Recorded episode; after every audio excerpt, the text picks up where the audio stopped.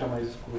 Bom, para quem está sentindo falta do Renan, eu só posso dizer bom, bom, bom, bom, bom, bom, bom, bom, bom, bom, boa noite!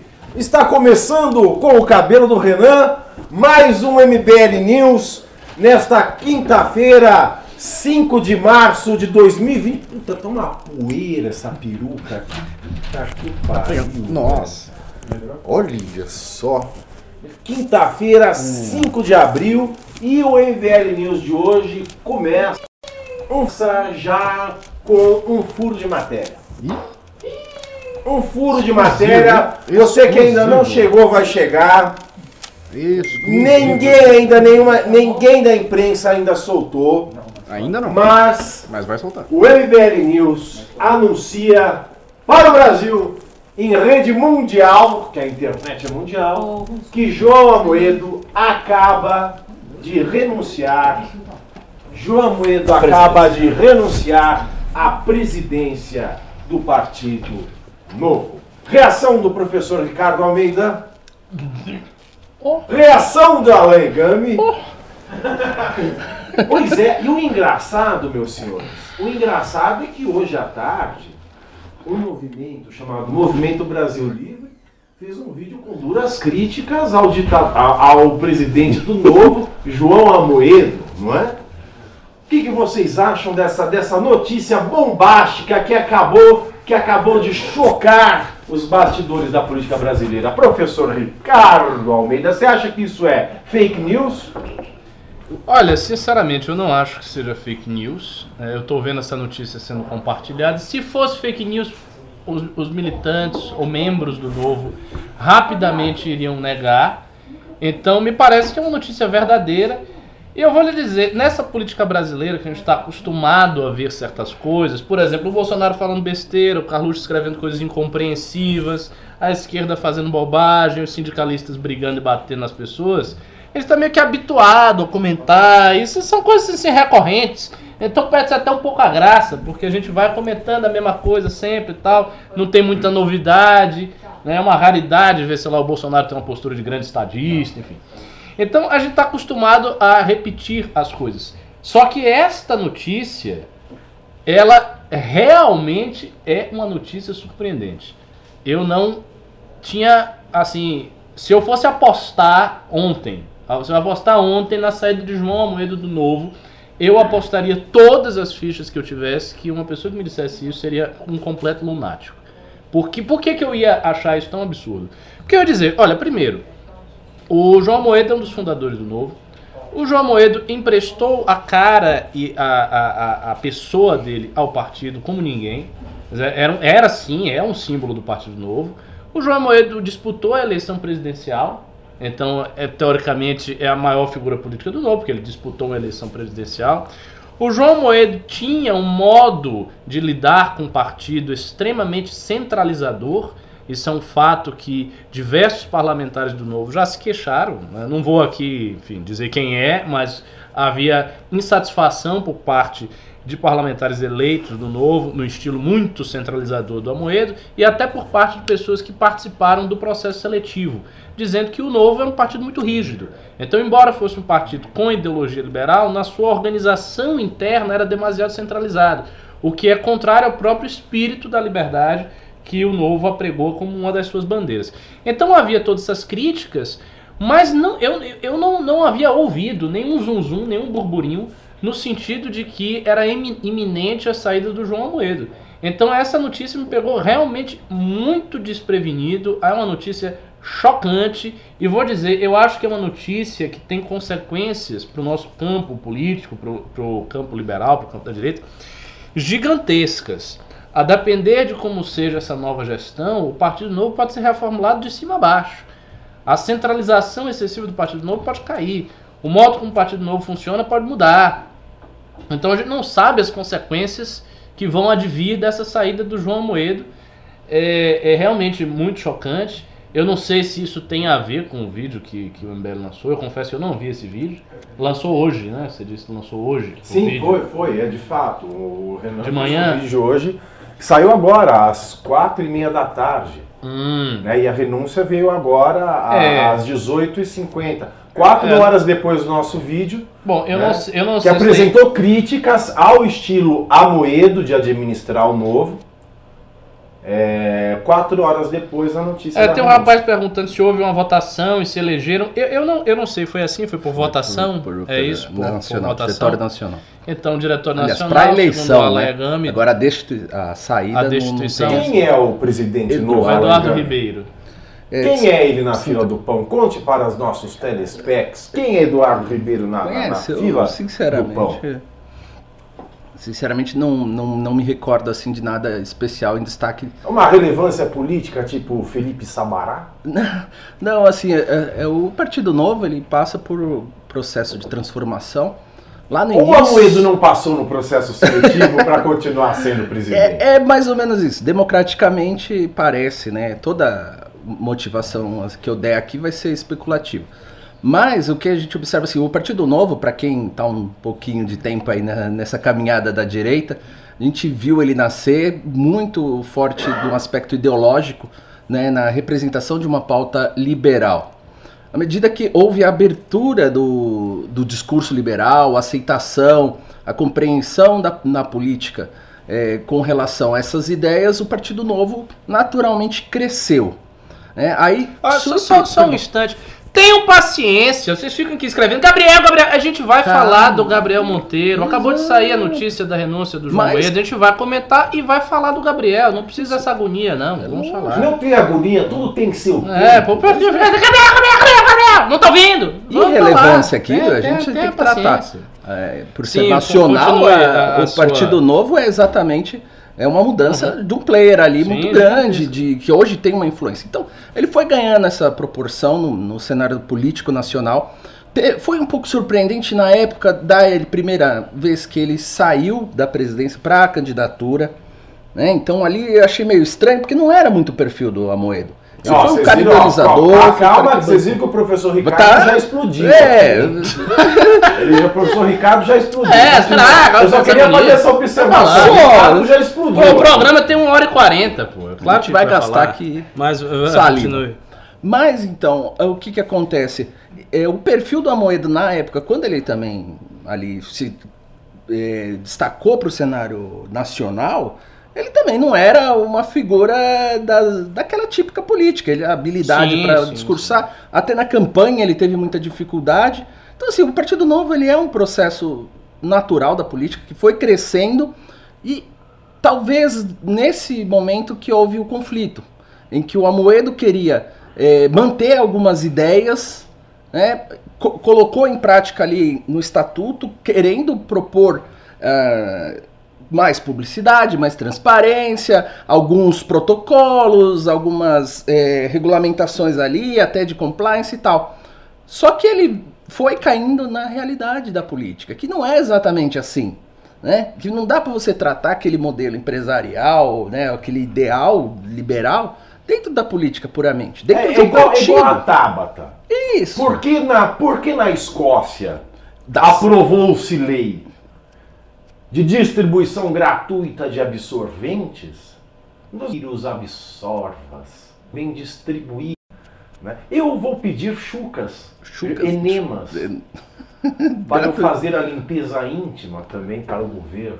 Não, mas as realidades da, da Escócia são uma realidade, do Brasil são outra. né? É, é, quis importar o modelo, Agora, importando muito- o, o até por observação, seguindo nesse paralelo, é engraçado que ela vindo do- de uma instituição americana importante que tem uma cultura de fomentar essas questões eh, sociais por meio da filantropia, ela vem, a única coisa que ela consegue é um mandato para uma causa social, ser política e ao mesmo tempo obrigar o cofre público a sustentar uma causa social. Porque ela, que está numa instituição né, tão grande, eh, ela é financiada do bom sentido por uma instituição tão grande, com tanto dinheiro, por que se é só 137 milhões, Por que, que não banca? por que, que não banca? Exato. A, Porque- pilantro- a pilantropia pode muito bem bancar. É, eu, eu até lembrando assim, eu Isso aí pro Leme é um trocado. É um trocado, cara. Acaba com o problema aí de 137. É uma aplicação dele ali. Qualquer fundo ele consegue isso Ah, daí. E o engraçado é o seguinte: se fosse há 20 anos, o PT, por exemplo, ou 20 não, 25 anos, o PT chegaria e falar: Isso aí é lobby do absorvente. Que É, qualquer proposta que você obrigasse a adquirir qualquer tipo de produto, então a política está muito louca. Alguém sabe se a família Campos, no pool de empresas, Tem tem, uma um. fábrica de habitação sempre livre? Bom, voltando, então o, o Amoedo ele cai na, na real do que é a política real. E aí ele tenta implementar para manter aquela ideia e ele começa a entrar em conflito com esses princípios que ele instituiu. E então me parece que de baixo para cima, o- todas aquelas ferramentas que ele colocou à disposição do partido para fazer funcionar dentro daquele ideal, acaba forçando ele a, a, a não entrar em contradição. Chega um momento que você vê encurralado. Né? Esse mecanismo aqui, olha, você está excluindo a pessoa aqui, qual que é o critério? O que, né? Por que, que você está mexendo aqui? Por que está mexendo a colar? Por que decidiu esse lugar aqui, esse lugar lá? Você tem que abrir tudo, já que você é da transparência. Quem é que está botando dinheiro aqui? Por que, que você está apoiando a candidatura aqui? Então aí você vai vendo que a coisa fica mais exposta e a política nesses termos ela é inviável. Isso não é política. É, o João Amoedo ele passou meio intocável, né? Nesse processo todo, não, não tinha nenhum escândalo da família, nada pessoal. Ele foi um candidato e não se aventou coisas ruins sobre, sobre ele. né? Você acha que esses dois vídeos, o vídeo do Paulo Matias, na semana passada, sentando o relho do Partido Novo, e esse vídeo de hoje, do MBL, dizendo do modo centralizador familiar, comparando comparando João Amoedo ao, ao, João, ao, ao Jair Bolsonaro, dizendo que o novo se cerca da, na família Amoedo da mesma maneira que o Aliança vai se cercar do Bolsonaro, chamando o Amoedo de Bolsonaro de coldre Louis Vuitton. Você acha que, professor, você acha que esses dois vídeos tiveram algum impacto na, na decisão do João Amoedo? Cara, eu sinceramente não sei, porque como eu lhe disse, é uma notícia que me pegou muito de surpresa, eu não imaginava, não fazia nenhuma consideração, nenhuma consideração teórica. Eu vou, na realidade, eu vou procurar saber a partir de Exato. agora. Porque eu recebi a notícia há pouco, pouco tempo antes de É, começar ainda não tem. Agora que os Faz sites estão começando a. É assim. sintomático, talvez. Faz sentido que essas críticas tenham chegado. Por quê? Porque quando o MBL faz uma crítica dessa, ou o Paulo Matias, pessoas que estão na, na política, uma instituição, um cara que está na política muito profundamente, essa crítica atravessa todo o campo. Então, são vários parlamentares do Novo que têm boa relação com o MBL. Vários parlamentares do Novo já fizeram news. O Daniel José mesmo já fez o news comigo, estava aqui. Poit já foi para muitos. Olha, é, só a Cruzoé, a Cruzoé acabou de a publicar. coisa. A Cruzoé acabou de publicar, mas nenhum outro veículo ainda publicou. O Estado, G1 ainda não, Folha ainda não. É, a Cruzoé é o primeiro veículo aqui de imprensa a, a noticiar a renúncia à presidência do Novo. Mas pode continuar. Uhum. Pois é, esse- então, então, assim, essas críticas chegam a todos esses parlamentares. Como eu falei no início, já havia uma insatisfação em relação ao modo como o Amoedo estava conduzindo o Partido Novo. É bem possível que esse- esses dois vídeos tenham sido vistos como uma gota d'água de uma insatisfação longamente Sintomático. represada. Uma, infra- uma insatisfação longamente represada que já vinha é, dando sinais de que a coisa não estava boa. E aí vieram os dois vídeos e isso foi a gota d'água. Eu acredito que pode ter sido isso. Mas de fato é uma, uma coincidência interessante o, o- o lançamento do vídeo do MBL e a subsequente é, renúncia do, do João Moedo. E nós temos aqui o primeiro canal de internet, o primeiro veículo de mídia a dar essa notícia. Os primeiros. Não vai ter golpe. É, o João Três. acabou, o rapaz disse que o João acabou de postar no Twitter dele. Ou seja, é oficial, É realmente oficial. aconteceu. É, colocaram esse Eduardo Ribeiro. A gente agora vai ter que ver qual é a postura do Eduardo Ribeiro, porque assim, as críticas que foram feitas ao Amoedo podem talvez ser feitas também ao Eduardo. A gente precisa saber Claro. qual é o perfil de gestão partidária dele. Se o novo vai mudar alguma coisa, se não vai mudar nada. Eu acredito Quando a que gente der uma... furo assim de novo, nós vamos Eu pôr a trilha, tá? Nós vamos Eu- pôr a trilha do furo jornalístico. É a nossa. Desculpa, eu tô muito empolgado Eu por, o- por ter dado o furo. É, eu, ac- eu acredito Tá triste. que é, existe uma grande tendência ao partido mudar. Porque se o Amoedo saiu justamente porque as críticas iam numa determinada direção, não faz sentido um cara assumir a presidência do partido e fazer exatamente as mesmas coisas que o Amoedo fazia. Né? Isso é dissonante. Então, algum tipo de mudança o Partido Novo deve ter. Eu só acho o seguinte: apesar de toda a centralização do novo, apesar da rigidez do processo seletivo e tudo mais, o novo tinha uma virtude, e essa virtude assim é inquestionável, é claro que o novo tinha, que é a capacidade do novo de excluir, de tirar oportunistas da velha política, de depurar pessoas sem o perfil do novo. Eu acho que muita gente do novo tá bolsominho demais. Mas aí tá no campo da direita, é um pouco diferente. Eu falo assim, aquelas figuras da velha política que se acoplam em qualquer partido porque querem ter a votação e achar uma legenda e pegar uma legenda para si. O novo conseguiu criar um mecanismo muito rígido, tal, com as- as- os seus defeitos, mas conseguiu criar um, um mecanismo efetivo de tirar essas pessoas da jogada e de fazer um partido mais purista. Então eu espero que o mecanismo de seleção do novo se aperfeiçoe, que essa nova gestão não incorra nos problemas da gestão anterior. E vamos ver também qual vai ser a postura do Partido Novo em relação ao MBL. Porque havia certas restrições do partido para qualquer tipo de candidato do MBL em termos de apoio e tal. Não sei se isso vai ser mantido, se isso vai ser flexibilizado, se vai abrir alguma exceção.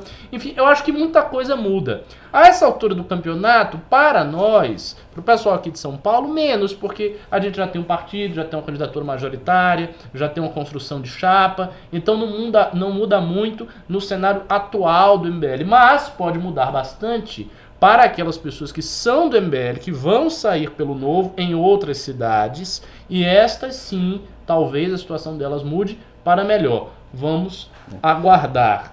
Agora a gente pode falar da tal da pauta do Gabriel Monteiro, que o pessoal- do Gabriel Monteiro, que o pessoal estava aqui desesperado. Bom, então esse é o assunto do dia. É, Se esse é o assunto do dia, nós vamos soltar a trilha sonora. Nós vamos soltar a trilha sonora. É, você que estava aguardando esse momento, a hora é agora. Nós vamos falar do Gabriel Monteiro. Só eu danço. Dança aí, Alain, me Não, deixa eu sou duro. Eu, eu, pode dançar. eu hein? nasci com. fazer assim, ó. Olha, o pessoal tá com estratégia que deixa a audiência lá em cima até o fim da live. Boa, vamos É, para, para, para, para, para, para, para. Nós vamos falar primeiro de PIB.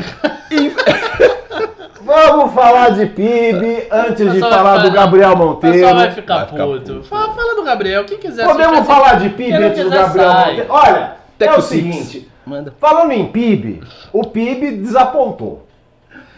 O PIB foi PIBinho. Foi menor que o PIB da. Foi menor que, que a pipa véia do Temer. Entendeu? O o Temer sustentou aí o PIB dele mais alto que do Bolsonaro por dois anos.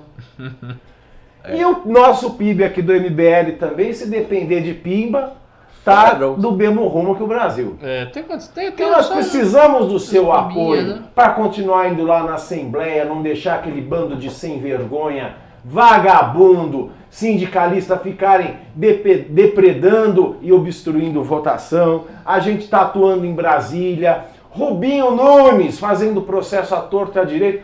O MBL precisa continuar na rua, precisa continuar em São Paulo, precisa continuar em Brasília, precisa continuar no Brasil. E o MBL precisa da sua ajuda. Se você não é um doador recorrente, e mesmo se você for um doador recorrente, você pode começar sendo um doador recorrente com um real por dia. Tá muito barato.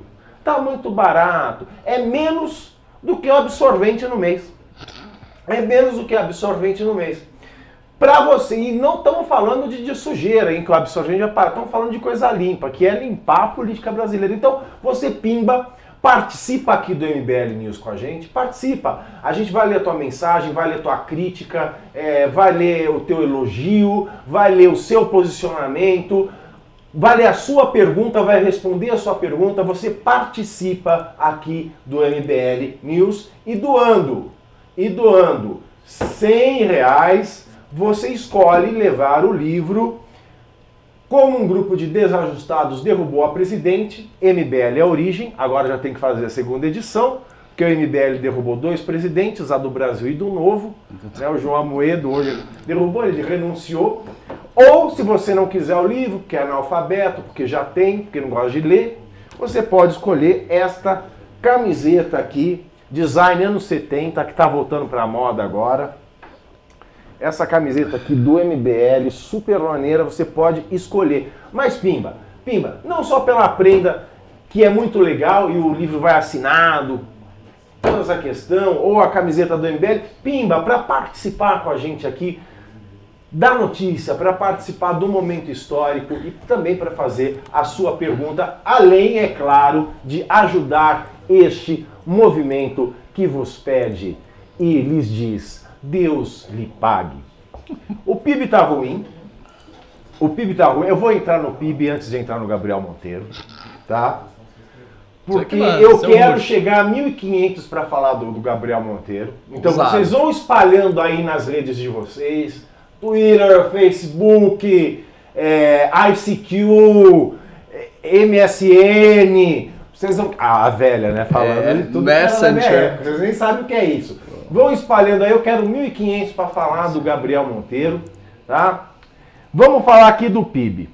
Todo mundo viu ontem a cena dantesca e triste do Bolsonaro levando Marvio Lúcio Carioca para descer do carro oficial e se esquivar de responder sobre o PIB. Uhum. Bom, ninguém achou graça e acharmos graça muito menos com a manchete de hoje. O PIB do Brasil cresceu 1,1%, menor que os dois anos do Michel Temer. O secretário do Tesouro Nacional, Mansueto Almeida, afirmou nesta quinta que o país está passando por enormes dificuldades e disse não ser normal que uma nação como o Brasil cresça 1% ao ano. O resultado de 2009, divulgado na quarta-feira, apontou que a economia brasileira cresceu apenas 1,1%. Disse Mansueto: Estou muito preocupado, não durmo tranquilo, não é normal um país como o Brasil crescer 1% ao ano. Claramente causa frustração em vários segmentos da sociedade. O ministro da Economia, Paulo Guedes, ele tinha dito que o resultado do PIB era esperado pelo governo e que não havia entendido a comoção com os números. É engraçado, né? Eles fazem uma projeção a dois, depois não entendem, não entendem a reação quando vem um. Paulo Guedes aí sendo muito engraçadão. O Guedes ainda disse que o resultado do PIB era esperado e essa declaração do Mansueto foi dada em um momento em que o secretário frisava ser importante chegar a um consenso sobre o que o Brasil precisa fazer para ter um crescimento maior através do debate e transparência. Mansueto também citou o comentário feito pela presidente da Câmara dos Deputados, pelo presidente da Câmara dos Deputados, Rodrigo Maia, quando ressaltou a importância da participação do Estado no desenvolvimento do país. Abre aspas, todo mundo quer ajuste fiscal para aumentar investimento público. Investimento público no Brasil é muito baixo. Fecha aspas. Ainda na quarta, ao explicar a declaração, Maia disse ao Estadão Broadcast que defende as reformas para que o Estado brasileiro tenha como abrir capacidade de investimento. E Mansueto Almeida deixou claro, é, depois da fala do Rodrigo Maia, de que o legislativo está aberto às reformas e que as reformas ainda só não aconteceram porque elas estão represadas no poder executivo. Professor Ricardo Almeida, nesse cenário, Nesse cenário, estou gostando de ver, a audiência está subindo. A gente quer falar do Gabriel Monteiro hoje de uma vez só. Então, portanto, chame seu amiguinho, seu pai, sua mãe, papagaio, periquito, todo mundo para assistir coladinho MBL News. Se você tiver de cinco assistindo numa tela, põe cada um na tela de um celular para aumentar a audiência Isso. aí. Tá? E nós já vamos falar do Gabriel Monteiro. Voltando a falar do PIB, essa declaração do Mansueto Almeida, que vai em desencontro claramente com o que o Paulo Guedes colocou ontem de que não esperava. O que é que você acha, tua opinião pessoal, professor, hum. desse crescimento de 1,1 frente à declaração do Mansueto, do Paulo Guedes e, vamos acrescentar aí, da frase do Flávio Rocha, que diz que, olha, a gente tem que olhar melhor. O PIB cresceu 1,1, mas, mas acontece que ele perdeu gordura que é o investimento público, e ganhou músculo, que é o investimento privado. O que, que você acha disso, professor? Olha, eu acho que os três lados aí da equação, eles estão sendo razoavelmente hipócritas. Por quê? Primeiro, o Paulo Guedes dizer que já era esperado o PIB de 1,1, que isso era uma coisa que o governo estava esperando há muito tempo, não teve nada de surpreendente, estava aqui nos nossos cálculos. Não é bem assim. as previsões que eram feitas antes eram previsões bem mais altas, na casa de 2 para cima, então não era esperado. Dizer que ah, era esperado. Isso é aquela coisa. Acontece algo que não é esperado. Que É é aquilo que ruim. o Paulo Guedes fala. Ele fala É. da empregada, depois fala, tiraram minha frase do contexto. Ele tá chamando a gente de burro? Não, o que ele está fazendo é uma técnica retórica clássica, que é vem um fato ruim, vem um fato negativo, que você tem responsabilidade, que você está inserido no contexto de responsabilidade daquele fato, e você diz, olha, isso aqui foi esperado. Tipo, o, o- a live aqui está com 1.2, vamos supor que diminua um pouco, mas vamos supor que a live vá para 400 pessoas. Aí a gente diz, não, mas é normal, olha, chegou 9h40. Era esperado que tivesse só 400 pessoas, porque quando ba baixa o horário de 9h40, tem 400 pessoas na live. Não é verdade. Então você cria uma explicação, uma desculpa posterior ao fato para passar a sensação de que está tudo na mais perfeita normalidade, que está tudo de acordo com os cálculos do governo e não está. Então, essa é a primeira falsidade, não é bem assim. O resultado do PIB é ruim, sim, ponto, e acabou. Precisa aceitar isso aí.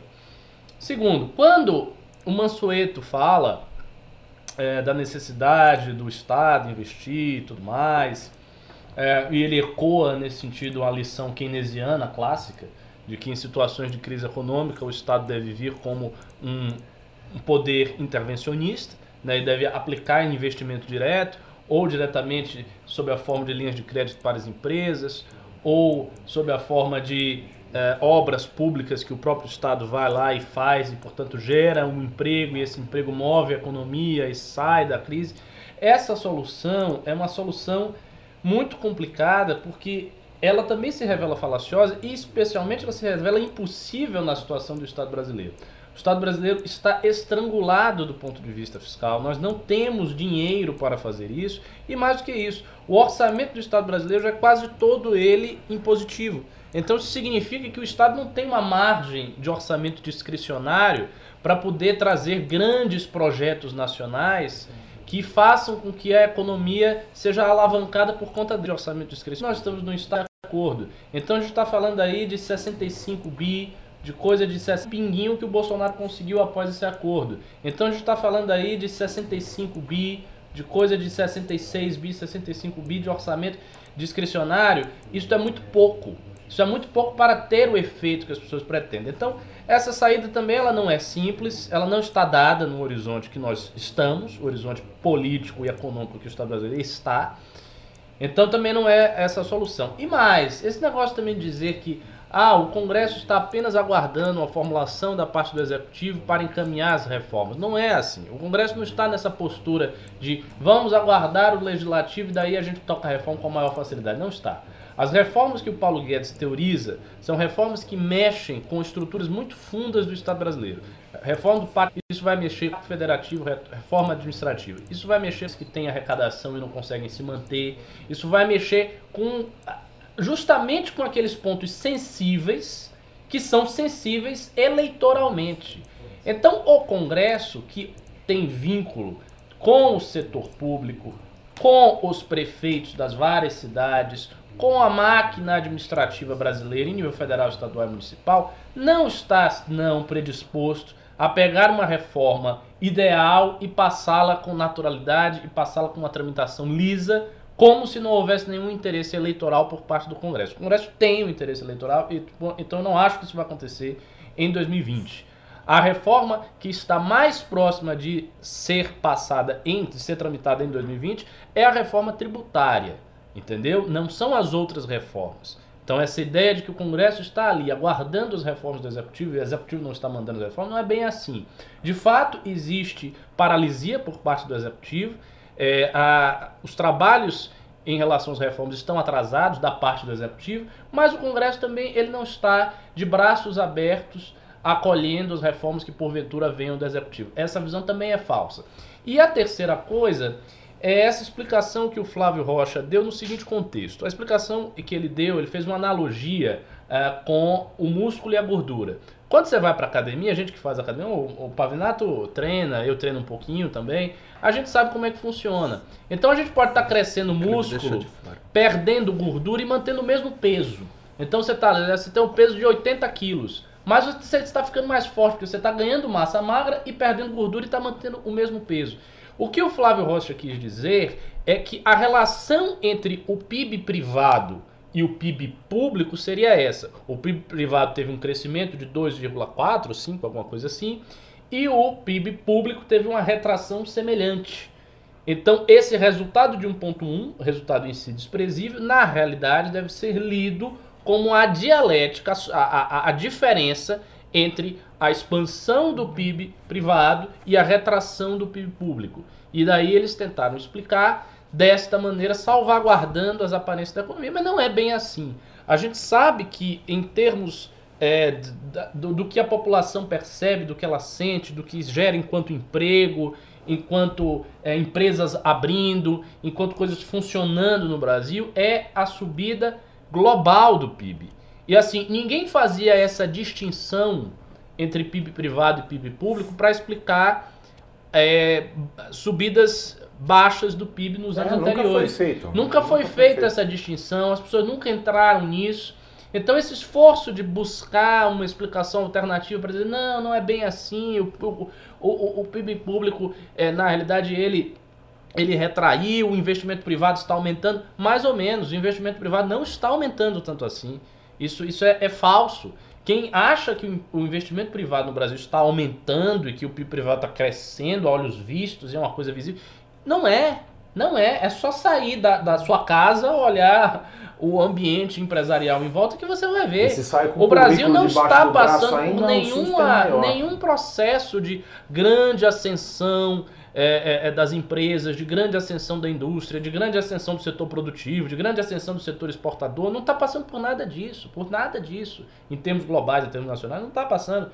Então, assim, são mecanismos, são tentativas, a meu ver, malfadadas, de dar uma explicação para aquilo que não tem explicação. A explicação é o seguinte: o governo, infelizmente, infelizmente falhou e está falhando. É. O ministro, junto com o presidente, junto com a inabilidade do presidente, junto com a circunstância de crise que o, Brasil teve de Dilma Rousseff, tudo isso junto está mostrando que não há uma solução por hora, ninguém ainda trouxe essa solução, né?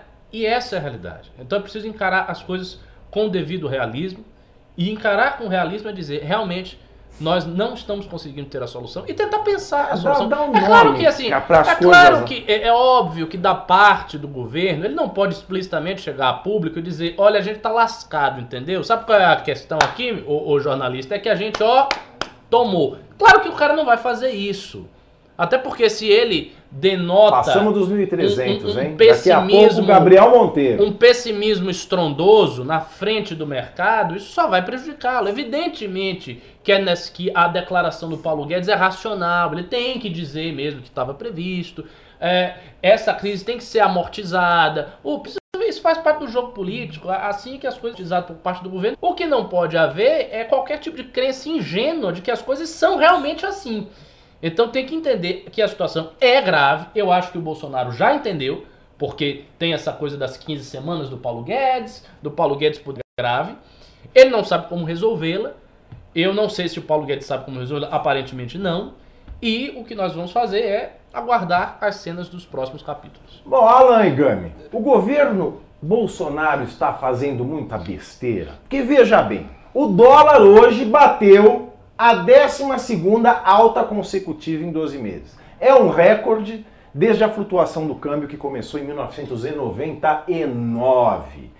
A moeda hoje chegou a 4,67, fechou em 4,65, sendo vendida em casas de câmbio a mais de 5 reais, pela primeira vez na história desse país. O real é a moeda que mais desvalorizou-se no mundo no mundo, o real é a moeda que teve maior desvalorização e a bolsa hoje teve mais uma queda fodida de 5%. E o Paulo Guedes ainda soltou mais uma pérola dizendo que pode passar de 5 se o governo fizer muita besteira. Em dezembro, a moeda, o dólar era 4.01. Ela aumentou 60. Isso é uma com duas perguntas. Isso é uma confissão do Paulo Guedes de que o governo está fazendo besteira? Eu tenho uma leitura. meio entendedor. Eu tenho uma leitura diferente. E segunda pergunta. Em que passamos de 1.400, estamos chegando a 1.500, hein? Gabriel Chupa. Monteiro daqui a pouco, Pimbejá. Duas perguntas. Estamos fazendo besteira. E segunda, em que o governo Bolsonaro é melhor que o governo Temer?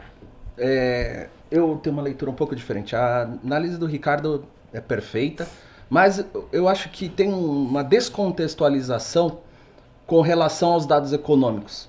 Eu acho que tem uma, uma influência política muito forte na leitura dos dados e está impregnada daquela volatilidade da opinião. Da mesma forma que as ações têm uma volatilidade, as opiniões também, as análises, análises econômicas estão sendo volatilizadas conforme o andamento. Então a bolsa, enquanto estava estourando, não tinha tanto pânico. Agora que caiu um pouquinho mais, você tem uma outra leitura mais pessimista, uma pressão de um setor mais forte aí, que é o próprio mercado acordando para a realidade. Né? Esse é o ponto. Qual que é a nossa realidade brasileira?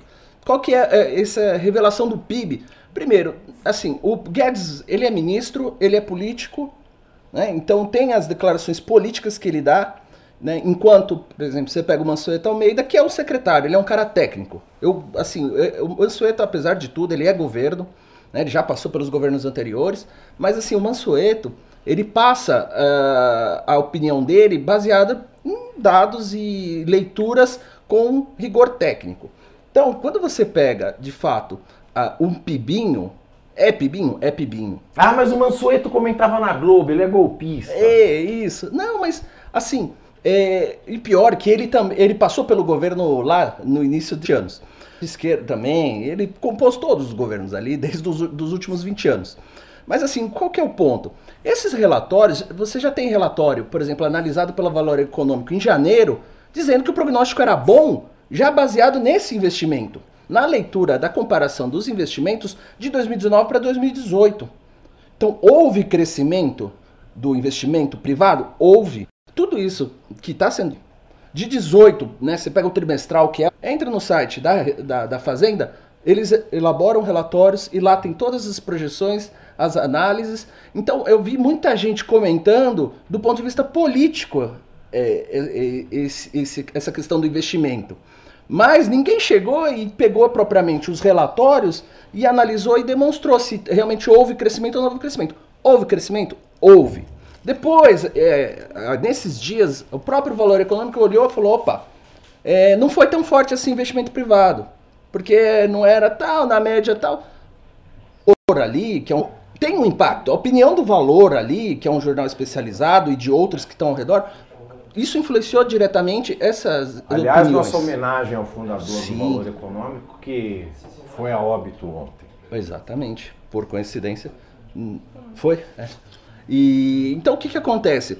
Ah, você tem essa eh, negatividade eh, com relação à opinião, mas tem muito a ver com a pressa. Existe um descompasso em vários sentidos aí econômicos. Então, porque assim, as- ah, primeiro tem a questão, ah, os liberais estão dizendo que ah, tá vendo, prometeram que as, as mudanças iam gerar um efeito imediato. Sim, mas por quê? Porque a leitura, ela, tá, é, ela, ela esquece só um ponto aí que é básico. O mercado, ele tem o seu próprio tempo. Então, não, não é assim uma medida mágica, que você faz X, acontece Y. Não é assim. Então, o Guedes fez, fez. Só que ele, por causa da pressa, ele quer, ele espera que o mercado já reaja. Mas é, é muito parecido com o que acontece com o organismo. Imagina um paciente que estava muito doente, dependente da alimentação, por todos o- os equipamentos médicos para sustentar o sujeito.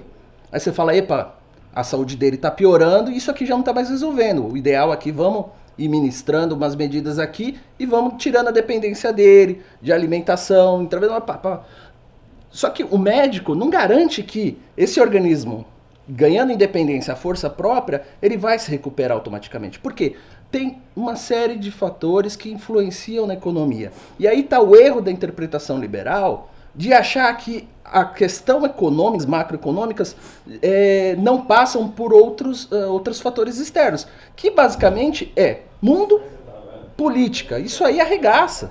Então você pega o. Ui, que delícia. Então você pega, ah, por exemplo, é, o, a barragem de, de Brumadinho, quando estourou, como é que economista conseguiu prever aquilo em relação ao, ao PIB?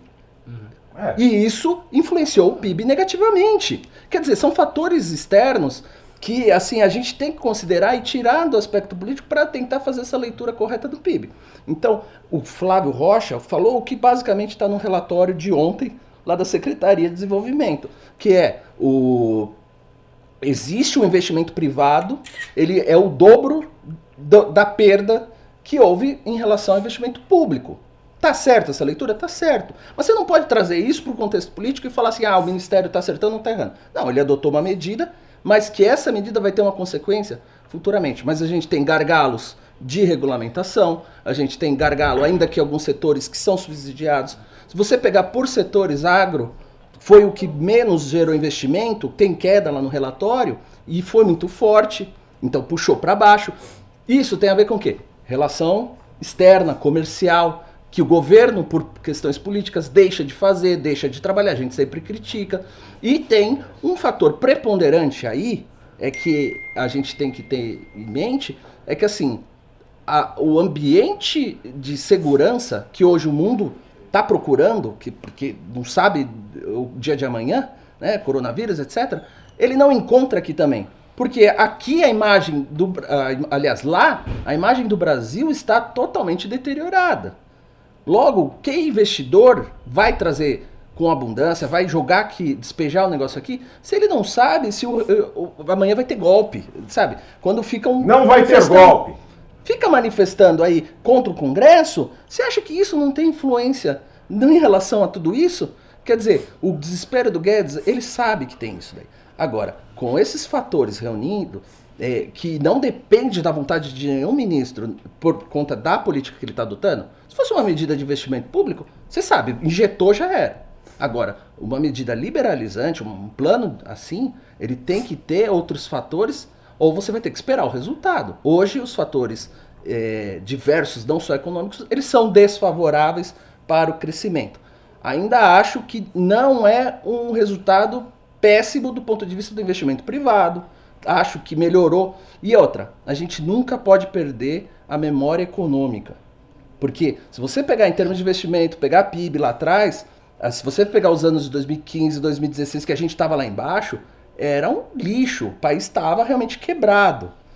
Michel Temer melhorou muito. Só que o Michel Temer não mudou exatamente essas políticas. Então ele ainda manteve nesse patamar melhora qualitativa. Não necessariamente vai gerar essa sensação de bem-estar para a população, que para mim tá Peraí, passamos dos 1.500. Bom, só para fechar, para ir para o Gabriel como prometido, é, não dá para fazer uma análise individualizada do PIB. Ó, é 1.1, isso é ruim ou é bom? Não sei. Qualitativamente é importante? Futuramente pode dar um resultado que vai bombar o país? Pode. Mas o presidente tem que ajudar, né? O Congresso tem que ajudar, porque não é só a questão das reformas também. É como ele manter essa relação. Quer dizer, esse joguinho de empurra também não é legal. Né? Não é o Congresso indo para o Judiciário questionar atos da presidência.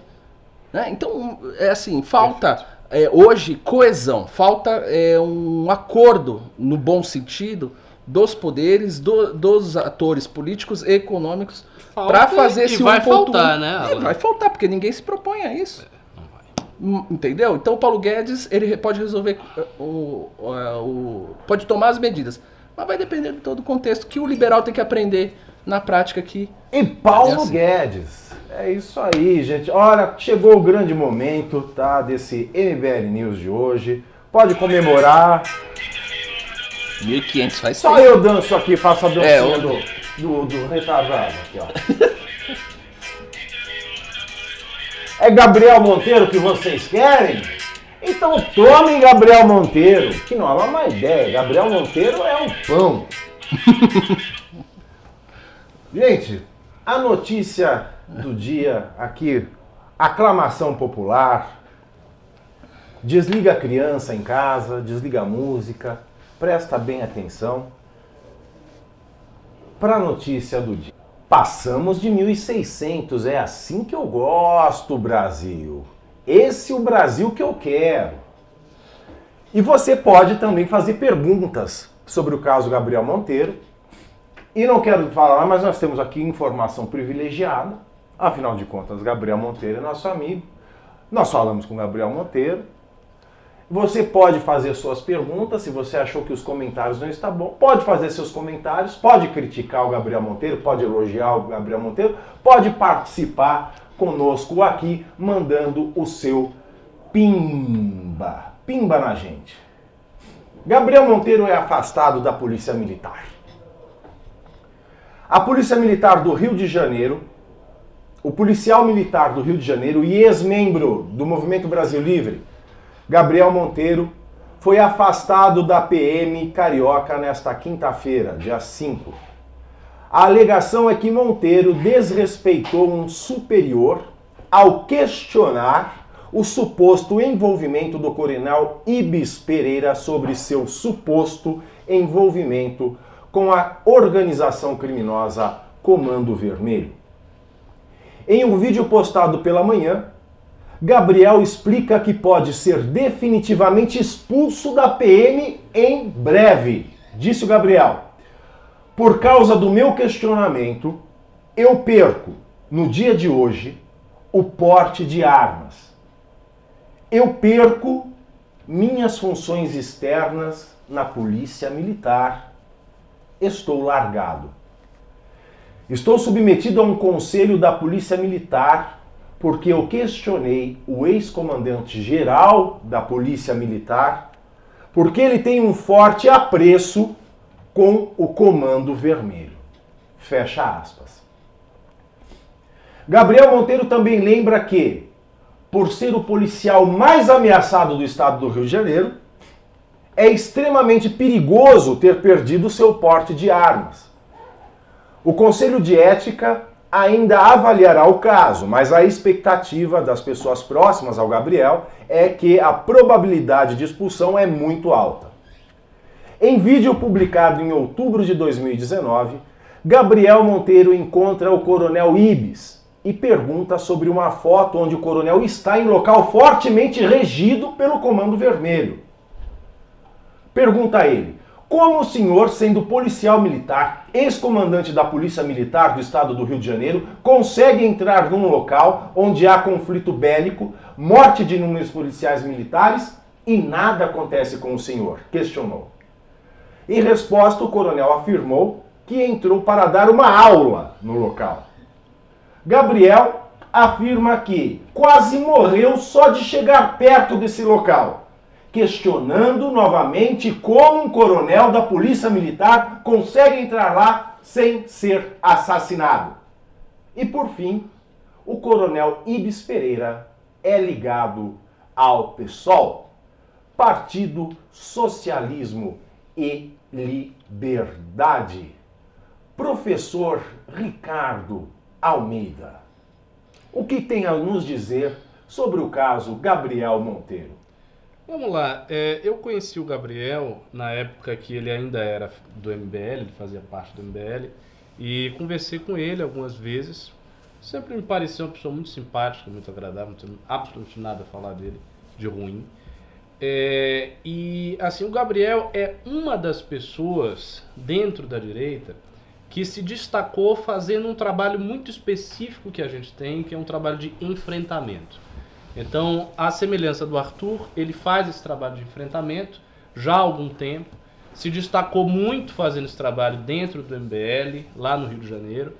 E o trabalho do Gabriel é mais perigoso ainda do que o trabalho do Arthur, porque nos últimos tempos ele tem feito esse trabalho muito dentro mesmo da polícia, desafiando é, certos policiais que ele considera corruptos, como esse coronel da PM fazendo isso com, com os bandidos, fazendo isso com marginais. Então, sem dúvida nenhuma, ele tem muita coragem, muita, muita coragem de fazer isso.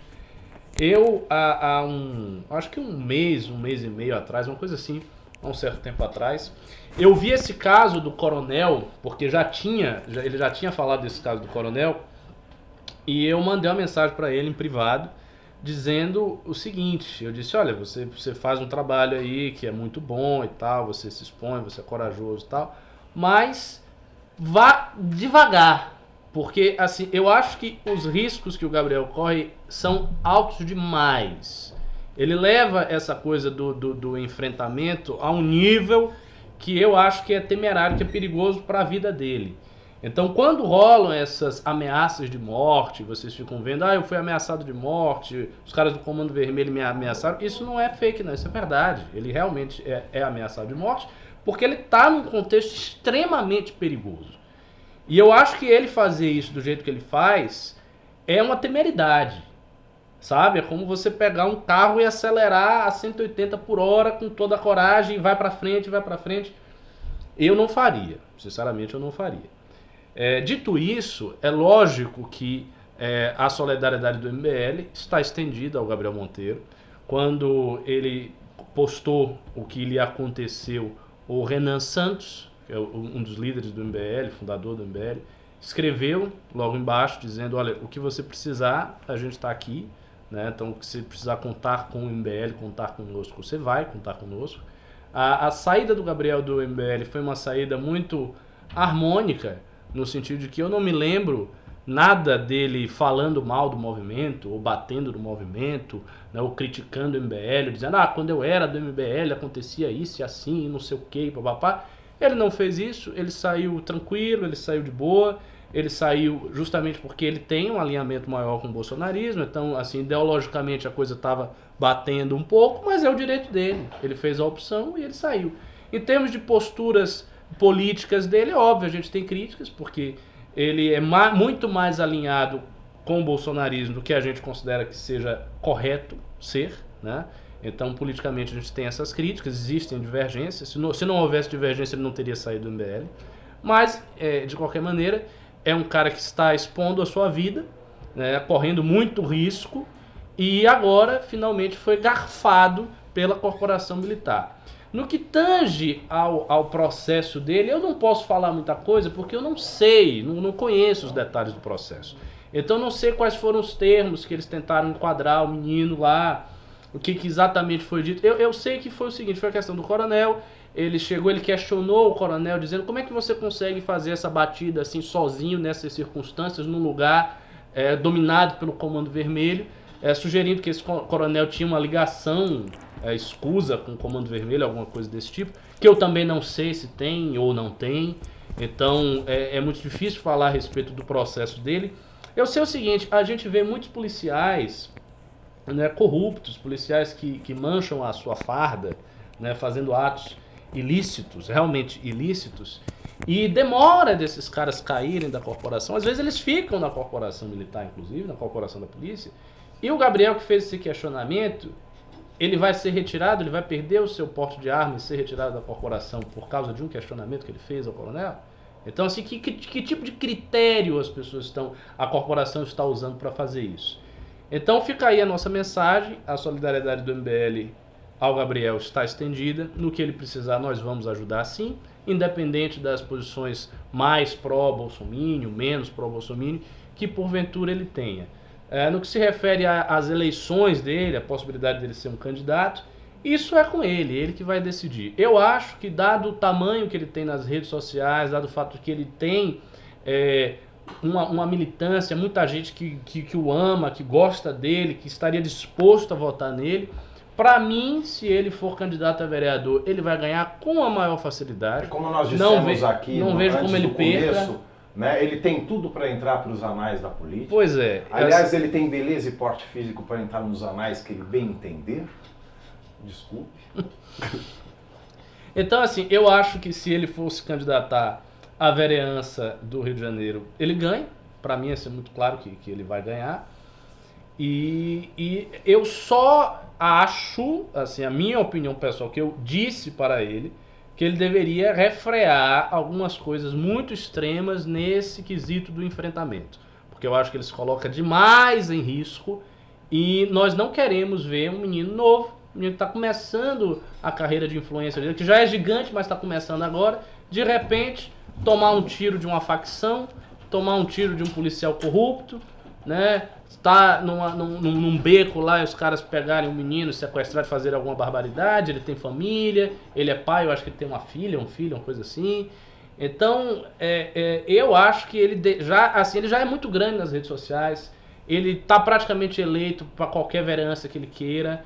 Então, eu acho que ele deve, sabe, sabe, diminuir, slow down, né? Vá com mais calma, vá. Mas, é lógico, ah, mas é importante que as pessoas denunciem as coisas. Sim, é claro que é importante que denuncie as coisas, mas você não vai transformar o sistema policial do Rio de Janeiro. Você não vai mudar o sistema policial ou vai mudar o você denunciando alguma coisa, miram. Isso você vai ganhar. Pessoas que vão lhe dar like, pessoas que vão lhe apoiar, pessoas que gostam de você, você vai estar fazendo um trabalho. Mas eu acho que é arriscado demais. Né? E este fato que lhe aconteceu, talvez modifique a conduta dele em relação a esses riscos excessivos que ele vem tomando. Ou não. Pode ser que ele prossiga, que ele até aumente o seu trabalho de denúncia. E aí é uma decisão dele. E no que o MBL puder ajudar, se ele nos pedir, se ele solicitar alguma coisa, a gente estará de braços abertos. Olha, É eu vou pedir o café, porque eu vou Claro. colocar o Alan Gami numa saia justa agora. Opa. Vou lhe fazer uma pergunta. Depois o professor Ricardo também, se Olha, agora é, é impressionante como Não favor, entenderam errado. Não, eu, eu, eu, eu não entro em coisas do chat, mas é impressionante como as pessoas são ma- maldosas e maliciosas. Conselho do cara, fica quieto, finge que não. Veja, o meu conselho que eu dei para ele diretamente, e assim, ele ouviu com muito mais simpatia do que você está ouvindo. É, é o conselho seguinte: eu sou preocupado com a vida das pessoas. Eu não quero que as pessoas saiam por aí tomando tiro. É, Eu não quero ele que as não pessoas é, se ele não é esses Coloquem em, em risco existir. Eu tô dizendo isso do menino. É um Então é nesse sentido. Eu Um dizendo que ele tem-. Não estou dizendo que ele tem que ficar calado, que ele não vai fazer mais nada, que ele vai deixar de fazer vídeo. Não é isso. É que quando você tem uma situação de perigo muito grande e você está sozinho, e ele faz esse trabalho sozinho, é ele, a câmera dele, a cara dele, isso, e acabou, sem grandes retaguardas, você se expõe a um perigo muito grande. Eu não faria, eu diminuiria, sabe? Seria mais slowdown isso aí, mas É se ele não quiser, você é uma decisão disse de é carreira um Arthur dele. é uma elevado à enésima potência. de no carreira dele. O Arthur na faixa de Gaza. É, é o Arthur na faixa de Gaza. Bom, a pergunta, olha, gente, veja bem, essa pergunta que eu vou lançar aqui para o Alain primeiro e o professor Ricardo, se quiser também responder lá na sequência, não é uma crítica, é uma pergunta que eu acho que nós aqui, que estamos discutindo especialmente esse caso hoje, com uma audiência excepcional, mas ainda pouco pimba, tá? Pimba já, pimba na gente, pimba em mim. Estamos discutindo aqui com uma audiência excepcional, um público excepcional. Vejam, essa pergunta não é uma crítica, é uma dúvida que merece ser levantada, discutida, para que a nossa audiência tenha é, é, uma opinião muito bem balizada do que está acontecendo. O Gabriel Monteiro ele é um policial militar. Eu lembro de um caso que aconteceu em 2016 de um menino do, do ITA, um aluno militar do ITA, não era da, da ala dos alunos civis, deixa-se claro. Um menino chamava-se Thales. É uma comparação a princípio esdrúxula, mas eu vou dizer, vou chegar ao ponto, tá? Esse menino foi para a formatura do ITA vestido com, com vestido e salto alto. Não sei se vocês lembram do caso. Lembro. E ele vivia lá no ITA como aluno militar, insistindo para que liberassem os alunos que quisessem ser crossdresser dentro da instituição. A militância aplaude, é, isso aí, mano.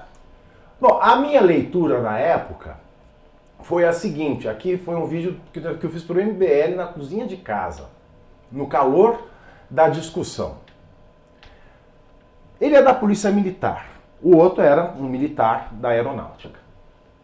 Eles fazem parte de uma instituição militar. A instituição militar é uma máquina de morte. Não é uma máquina de vida, não é uma máquina de direitos civis, não é uma máquina de, de, de questionamento. É uma instituição de cunho marcial, de observância de regras rígidas e observância cega à hierarquia. Se o general, se o coronel manda, ataca, a pessoa sabe que vai morrer, ela tem que atacar. Não seria. É uma pergunta, não é uma crítica. Não seria, da mesma maneira que foi descabido o aluno Thales lá no ITA, querer ser crossdresser dentro do militar, onde ele tem que observar regras de, de vestimenta, de como se vestir, hierarquia, máquina de morte, aquela a cultura marcial que vem desde os tempos mais remotos, se perde na noite dos tempos e tem que ser assim. Exército militar, polícia militar, tem que ser assim. Afinal de contas, é quando o Estado exerce o monopólio da violência. Ou a gente tira os dragões da independência e punha lá as drag queens da independência. Agora, nesse caso aqui, eles estão numa polícia militar, uma, organização, uma instituição também marcial, de regras rígidas e de respeito resoluto à hierarquia. Por que é que ele tinha que questionar e tornar público esse questionamento? Isso não seria uma quebra da cultura marcial e de respeito à hierarquia da polícia militar? Então, eu acho o seguinte, eu acho o seguinte, eu não conheço quais são os dispositivos legais de quebra de hierarquia e quais são as sanções que estão lá explícitas, estabelecidas no código que rege a corporação. Se esse questionamento é passível de ser enquadrado em alguma coisa assim, você pode ter um processo dentro da corporação que é legítimo. O ponto é, é, eu não, também não sei da, da carreira do Gabriel na polícia. Me parece que ele é um policial normal. Tirando assim, tirando o trabalho dele como youtuber, que é uma coisa a mais que os policiais não costumam fazer. Tirando, abstraindo isso. A prática policial dele me parece normal. Então ele estava lá, né, com o negócio do baile funk, foi lá, deu uma, deu uma batida, acabou com, com, com um, um, baile funk, tinha, rolava droga, uma coisa assim. Né, ele estava fazendo fazendo nada que fuja ao parâmetro. Então não está esse questionamento específico com o coronel, eu não sei como é que ele se enquadraria. O que eu levantei aqui é o seguinte: a gente sabe que existe muito policial que é corrupto. É, é corrupto. Continua na polícia. E a corporação não exclui o cara quando o cara é corrupto. Aí a corporação vai excluir o Gabriel porque ele fez um questionamento público, né, explícito e colocou na boca do povo sobre um determinado coronel. Será? E isto é razão de tirar o cara e ter um policial corrupto? Exatamente, não é razão de tirar o cara. Eu, eu acho delicado. Do código que rege a conduta dos policiais, se se enquadra bem, se não se enquadra, se o processo teve né, o devido. Enfim, a ampla defesa de acordo lá com as regras do processo da, da, da, da Polícia Militar, que eu não sei quais são. Então, todos esses, esses fatos a gente não tem acesso. A gente que é leigo, que está de fora da polícia, não conhece, não tem acesso. O que a gente percebe é o seguinte: a polícia do Rio de Janeiro está cheia de corrupto. O Gabriel não é corrupto. O Gabriel parece ser um policial normal, tirando o trabalho dele de youtuber.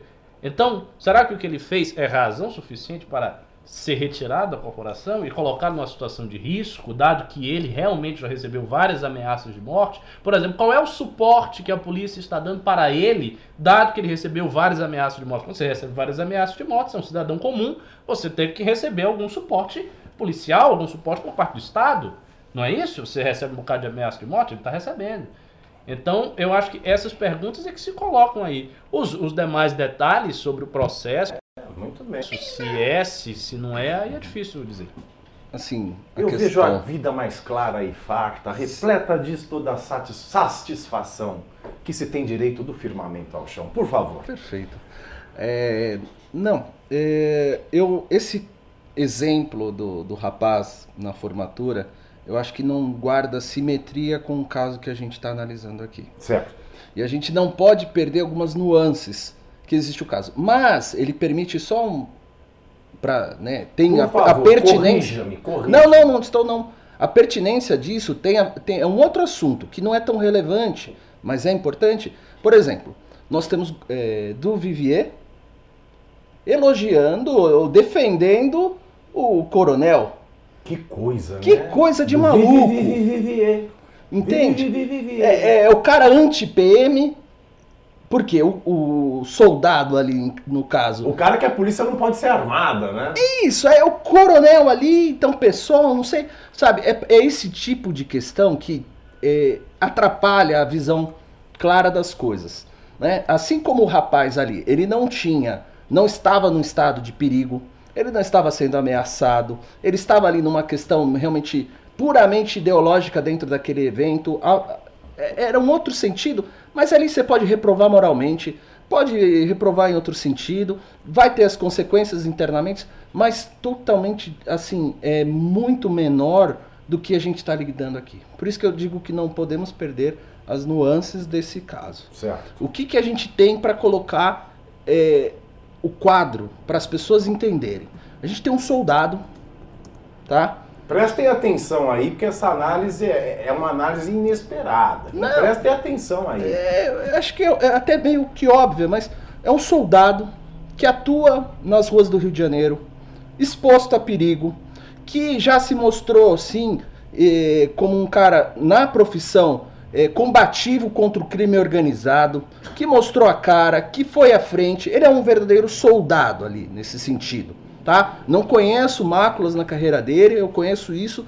Por exemplo, ele estourou ali, tinha o, o é, um baile muito grande, ele, a cabeça dele valia muito dinheiro por ele ter feito aquela ação é. junto com os outros.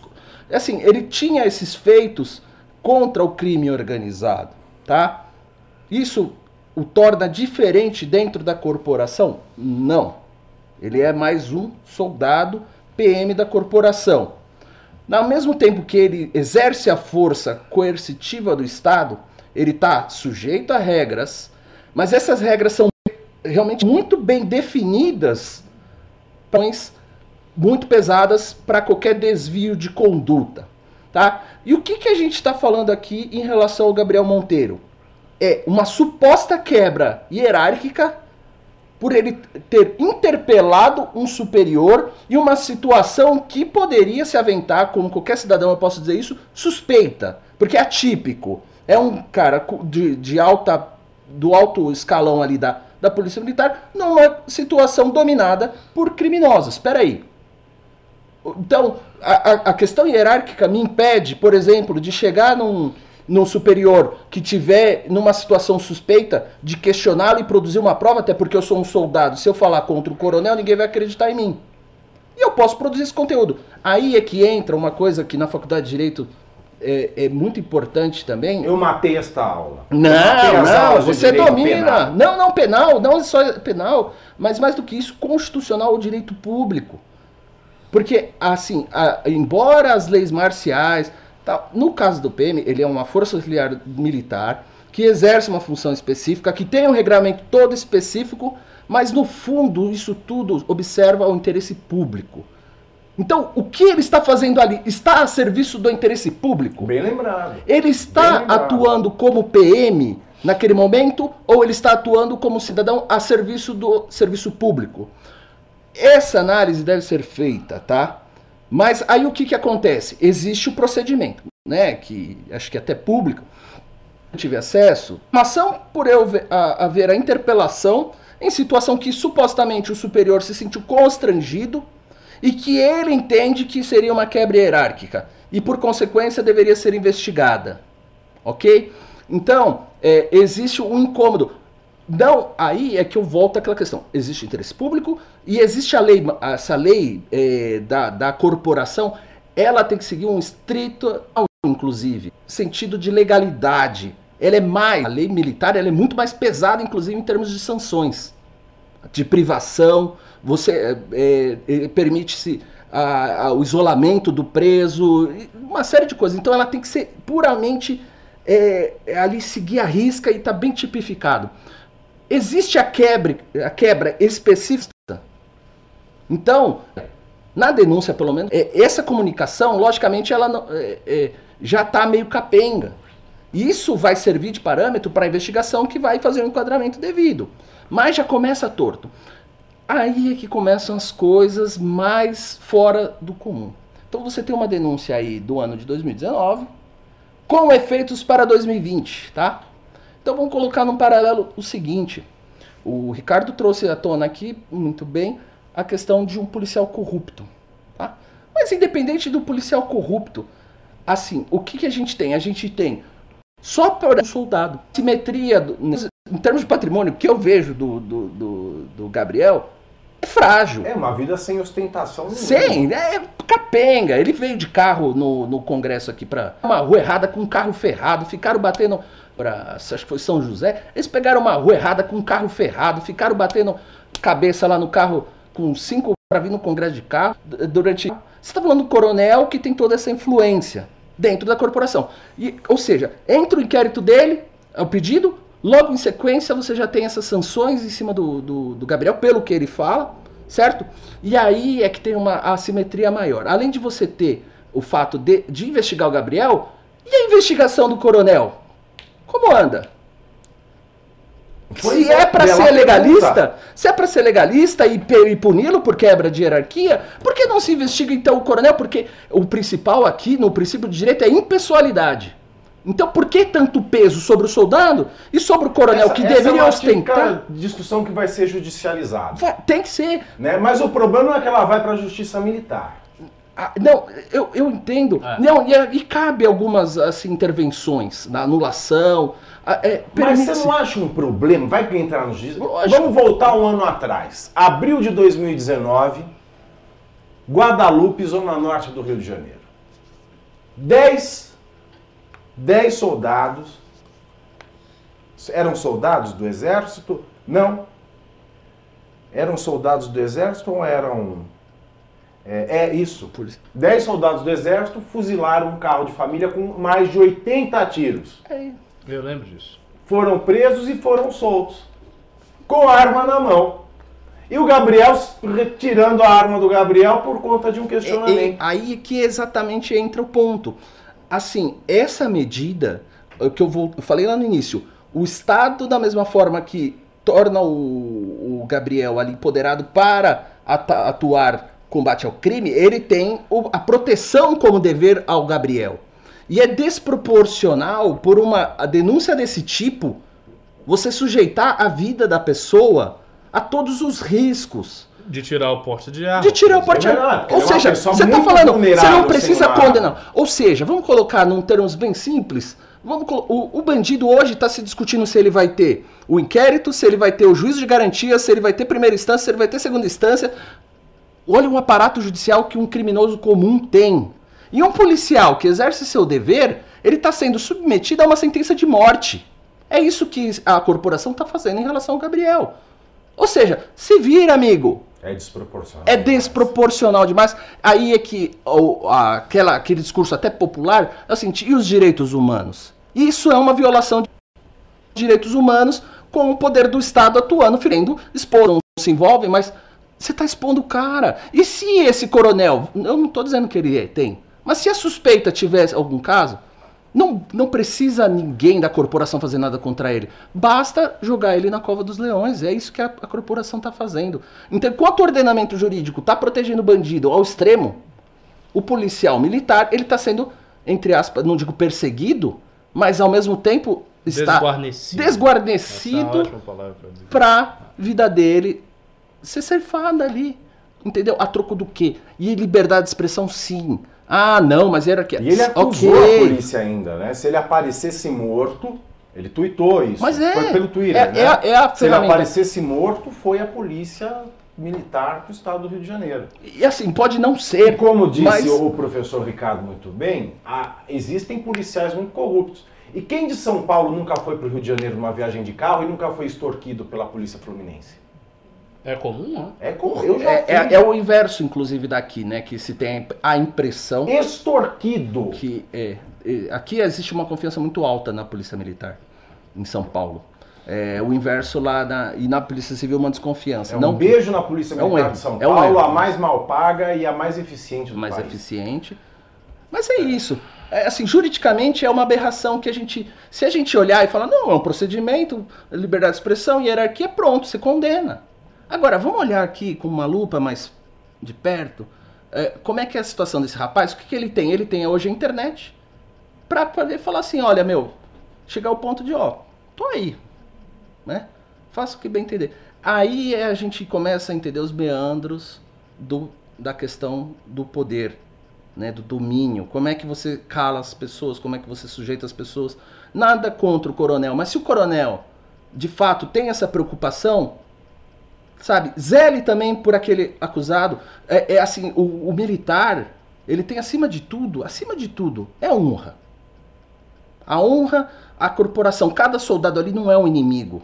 E quanto mais alta a patente, maior o seu respeito, mas ao mesmo tempo maior o seu apreço pelos seus subordinados. Então fazer uma guerra desse tipo, tudo bem, ele pode ter errado, que se puna, mas que também se dê as mesmas armas ou a capacidade para poder se defender. É, tem tanto filme assim que a gente pega lá o Tom Cruise quando ele vai exercer na marinha ali, você fica ali, às vezes parece uma coisa meio lúdica, meio ilustrativa, mas você vê ordem militar. Às vezes não é só a ordem militar, e sim as pessoas que estão ali dentro que conseguem exercer a sua autoridade de um modo diferente sem sair da ilegalidade. Uhum. É isso que, o, o que eu só peço, assim, que se dê o direito de defesa para esse rapaz sem é, colocar a vida em risco. É só isso, sabe? É, eu não, não vou dar procuração aqui para eu não tenho procuração para defendê-lo, nem, nem é, nem gostaria, né? A questão é a seguinte, é como qualquer um, se fosse um cara, um youtuber do pessoalista, eu ia definir a mesma coisa porque pessoas são pessoas, não se define por ideologia. Então eu não vou ao Twitter apoiar o Gabriel ou o Coronel porque aquele me agrada mais. Isso, desculpa, é desonestidade para dizer o mínimo. Quer dizer, se você não gosta do Gabriel, você apoia o Coronel, sinceramente, você não liga para pessoas. Você liga para o seu ego, você liga para sua ideologia. Esse é o grande mal que existe na, na, nesse que corrompe a mentalidade das pessoas. Perfeito. A gente podia ler os pimbas. E né? você, é, e você aí? O que, que você acha desse caso? Quer colocar sua sugestão aqui no ar para nossa audiência maravilhosa? Quer fazer perguntas? Quer criticar? Quer elogiar? Quer fazer qualquer coisa? Manda teu pimba com a tua questão tá? É, me mandaram ignorar o que eu estava lendo muitos chats, então eu estou ignorando o chat que não é pimba, então pimba e participa. Vamos lá, Riso. Começando, vamos tentar começar com os pimbas do assunto. Não, basicamente só tem pimba do assunto. Então vamos lá, vamos a eles do começo. Vamos começar do começo, melhor ainda. Agora a sua participação. É menina ou menina, menina? Gabriel Filete mandou 50 reais e falou: Boa noite a todos. Estou preocupado com Gabriel Monteiro. Não concordo com todas as ideias dele, mas ele é íntegro e corajoso, um exemplo de pessoa e de policial militar. Caso acontecesse algo com ele, tomara que nada, o que podemos fazer? Ou será mais uma desgraça? Cara, se acontecer algo com ele, bom, depende do que acontecer, né? Você fala acontecer o quê? De tomar um tiro, de acontecer alguma tragédia. Aí a gente não vai ter muita coisa pra fazer. É. Na realidade, eu, eu, eu, sinceramente, eu não acho que o MBL tenha nem muita coisa o que fazer. Tipo, pensando em termos institucionais, exatamente. O que o MBL pode fazer é o que está fazendo agora. É, é, é, é, comentar o caso, noticiar o caso e estar a, estar à disposição se o Gabriel precisar de alguma coisa nossa. Fora isso, eu não sei se a gente tem muito mais para fazer, entende? Enquanto instituição. É isso aí. Próximo pimba é do Infortrix Corp mandou dois reais e mandou uma fake news. Ele falou, um tempo atrás era, abre aspas, sai do MBL Gabriel Monteiro, fecha aspas. Não, isso eu acho que ele quer dizer do pessoal que tá reclamando aqui no chat. Ah, ah então né? me, per e é perdoe. Verdade, é verdade. Me perdoe, Infor... É, como é? Infor... Vocês que, quer dizer, vocês que chegaram no, no chat aqui, não quem foi educado, quem foi tranquilo, mas quem foi muito agressivo. Cadê o Gabriel? Não tá falando do Gabriel, quero o Gabriel agora! E vocês têm que ajudar. É, tá fazendo o que, o Gabriel? Não tô fazendo nada. Querem explodir com o professor Cabum, gente? Tipo, eles vão se dar esse mal. tipo de postura é daquele pessoal que é fã do cara, que geralmente é mais é. bolsominho, essa é a realidade, e que ficava falando para ele, você tem que sair do MBL, você tem que sair do MBL, é. você tá Tem um pessoal que não tá preocupado com o coronavírus. blá, blá, blá, blá, é um blá, pessoal blá. que não tá preocupado com o né? coronavírus, mas com febre aftosa. E aí quando acontece isso, os caras vêm pra cá cobrar do MBL, ah, o MBL tem que fazer alguma coisa, não tá fazendo nada, não tá falando, não tá... Entendeu? Então, assim, se vocês têm essa, essa, essa mentalidade aqui no chat, podem ir embora. Podem ir embora, vão, vão vazar. É, e se o Ricardo continuar, for pra detonar esses caras, ele vai explodir sua casa. Cuidado. É... Me perdi aqui. Aqui. Thiago Cardoso mandou 20 reais e falou: coloquem Gabriel ao vivo no telefone. Não vamos incomodar hoje, um dia Tá pesado pra tá caramba. pesado pra ele hoje. É. Tá? Já falamos com ele, hoje tá, tá complicado falar com ele agora, colocar ele ao vivo, etc. Felipe. Não, não, perdoe. Vitor Pazini mandou 5 euros e falou: parabéns ao Ricardo pela análise racional e sensata do caso do Gabriel e também ao Japa no caso do Gabriel e na questão aí, econômica do PIB. Beleza, muito obrigado. pelo elogio. muito Gostamos de obrigado. elogios. Gostamos. Elogio e dinheiro nunca são demais. Leandro O mandou 18,90 e falou: É bem legal quando vocês fazem esses vídeos interrogando a galera. Mas sério, muito cuidado, o mesmo vale para o Gabriel Monteiro. Pois é, eu Poxa, acho que tem que ser, ter, ter sempre cuidado quando faz esse tipo de vídeo. Aqui do MBL a pessoa que mais fez é o Arthur, começou antes do Gabriel estar fazendo isso aí. E sim, o cuidado é, é necessário. Agora o Merreiro fez um aí, um Perigoso. meio Mamãe Falei, ao estilo dele, lá na Alesp. É uma coisa perigosa. O caso do Gabriel é mais perigoso, porque ele não faz apenas com sindicalistas e com pessoas de esquerda. Ele faz eh, com bandidos, com, com supostos coronéis da, da, da polícia envolvidos aí com, com Comando Vermelho, sabe-se lá. Então ele faz num contexto mais perigoso ainda. E é por Esse isso que eu estou onça advertindo que talvez seja temerário demais. Exato. É, acabaram os pimbas do Gabriel, Pavinato. Você quer algum Vamos, vamos outro outros tema? pimbas agora, então. Pimbas normais, então. Malê ao Brasília mandou 10 reais e falou: Olá, já vou começar elogiando o news de ontem e reclamando que estava difícil demandar os pimbas. O Google ficava mandando editar o texto mesmo estando dentro do limite de caracteres. É, o Google, o Google é infiel, Malê. Vamos Malê ao Brasília mandou mais 5 reais e falou: Aí se tem aqui um percentual do orçamento para eu contribuição. tô, eu não tô entendendo. Aí você tem aqui. Aí você tem aqui um percentual do orçamento para contribuição a movimentos e somos obrigados a dar para o Terça Livre. Ah, contribuição para movimentos do orçamento, tem isso? Não. Sim, explícito? Pois eu não é, sabia não. não. Ma- manda aí ó, alguma informação mais Manda um específica, link vamos mandar, pra gente, andar no- etc. a- Vamos investigar mandar até no meu isso. WhatsApp. Felipe Almeida mandou 5 reais e falou: A USP é, não é tão assustadora quanto a direita dizia. Estou gostando demais de estudar lá. Só estou odiando o modernismo arquitetônico lá. Olha, o Bom que não é tão... Eu e o Renan saímos de lá, por exemplo. É, olha? Nós saímos ilesos, vocês estão dizendo Esse- a, a- direita faz um terror muito grande em relação às universidades federais, às universidades públicas. Né? Fica parecendo que você vai chegar lá e é tipo, é a sucursal do Partido Comunista da União Soviética.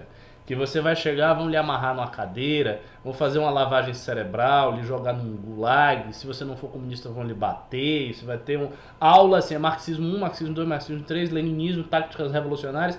E não é bem assim. Existe, obviamente, uma hegemonia da esquerda, em especial nos cursos que são mais sensíveis ao domínio da esquerda, como por exemplo todos os cursos de humanidade, ciências políticas, ciências sociais, filosofia e tal. Você tem realmente a hegemonia da esquerda. Muita gente que não tem cultura, que não tem formação, que tem uma, uma determinada mentalidade, entra na universidade e muda completamente. Isso existe. Né? Na área de direito, menos, mas assim, em, em áreas hu- humanísticas, de humanidades, porque o direito também é, né? Mas vocês entenderam? Sociais, Ciência política, ciência social e tal, comunicação. Às vezes vai uma galera muito verde, que nunca leu nada na vida, e aí o cara entra naquilo ali e vê aqueles discursos, aqueles professores, e ele Como se dizem os bolsonaristas, vem uns melancias, É, né? né? Verde por fora e vermelho Não, às por vezes dentro. vermelho explicitamente, Vermelho. mas ele se encanta pela sofisticação que a universidade tem. Por e a que universidade, a universidade pública tem ainda a sofisticação. Não é uma pocilga de débeis mentais. Não, não é assim, do jeito que a direita. Ao contrário. A, a produção intelectual no Brasil ela é eminentemente universitária. Até hoje, esse negócio de vamos criar uma cultura, uma alta cultura fora das universidades, que o Olavo veio, não criou porra nenhuma. Então, assim, aonde a galera tá fazendo as coisas, bem ou mal, tá publicando seus artigos, tá fazendo suas coisas nas revistas científicas, Qualis A, Qualis B, é na universidade. É- Essa é a realidade. Então existe uma certa sofisticação, o cara entra lá, às vezes com um pensamento mais conservador, às vezes o cara é cristão, não sei o quê, e muda completamente. Isso ocorre mesmo. Mas não é que você tem uma aula de lavagem cerebral e a pessoa não consegue sobreviver na universidade sem ser um esquerdista. Não é assim. Eu fiz filosofia. Eu fiz um dos cursos mais É, hegemônicos da esquerda e eu já era de direita.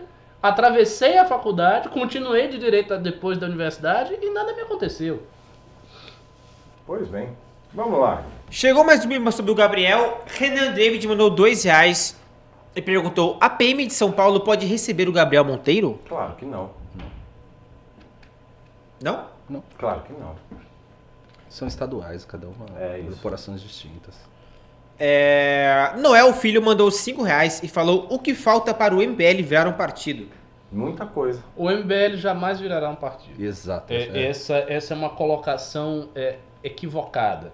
O que o MBL está em vias, está em construção, é fazer um partido como instrumento, não apenas do MBL, mas como um instrumento agregador da direita, de um modo geral, dessa direita liberal. Isso aí a gente está trabalhando. Se bem que a saída do Amoedo da presidência do Novo Muda. também coloca talvez outras perspectivas em termos de partido de direita, a depender de como vai ser a gestão do Eduardo, isso aí, enfim, ainda é um assunto muito incipiente, tem que ver como é que a Mas coisa que vai o rolar. processo seletivo. É, vamos ver o que, que vai mudar, né? Todo mundo foi pego de surpresa com essa notícia do Exa- Amoedo hoje. exatamente, exatamente. Pego no contrapé. Vamos lá, Riso. Tá começando a aparecer os pimbas. Olha pois só. é, pois é. Maravilha, ficamos muito felizes. Já doaram pimbando 10 euros agora. aqui, ó. São Mas eu- 700 reais, eu, 10 euros. eu 10 euros você sempre digo o seguinte: quando a gente começa a responder os pimbas, as pessoas pimbam mais. Perceba, tem uma sinergia. A gente começa a responder, a galera É. começa a pimbar. A gente tinha que responder mais cedo. Então vamos lá, Riso, vamos continuar aqui. Então, Vai ficar que nem na, na- na terça-feira, que a gente ficou até às 10h30 respondendo pinga. É isso aí. É, se mandar. Adriano Luiz mandou dois reais e não falou nada. Obrigado. Obrigado. A seguir, um dos pim- pimbas mais curiosos que a gente já recebeu. Peço que tirem as crianças da sala antes de ler o próximo pimba.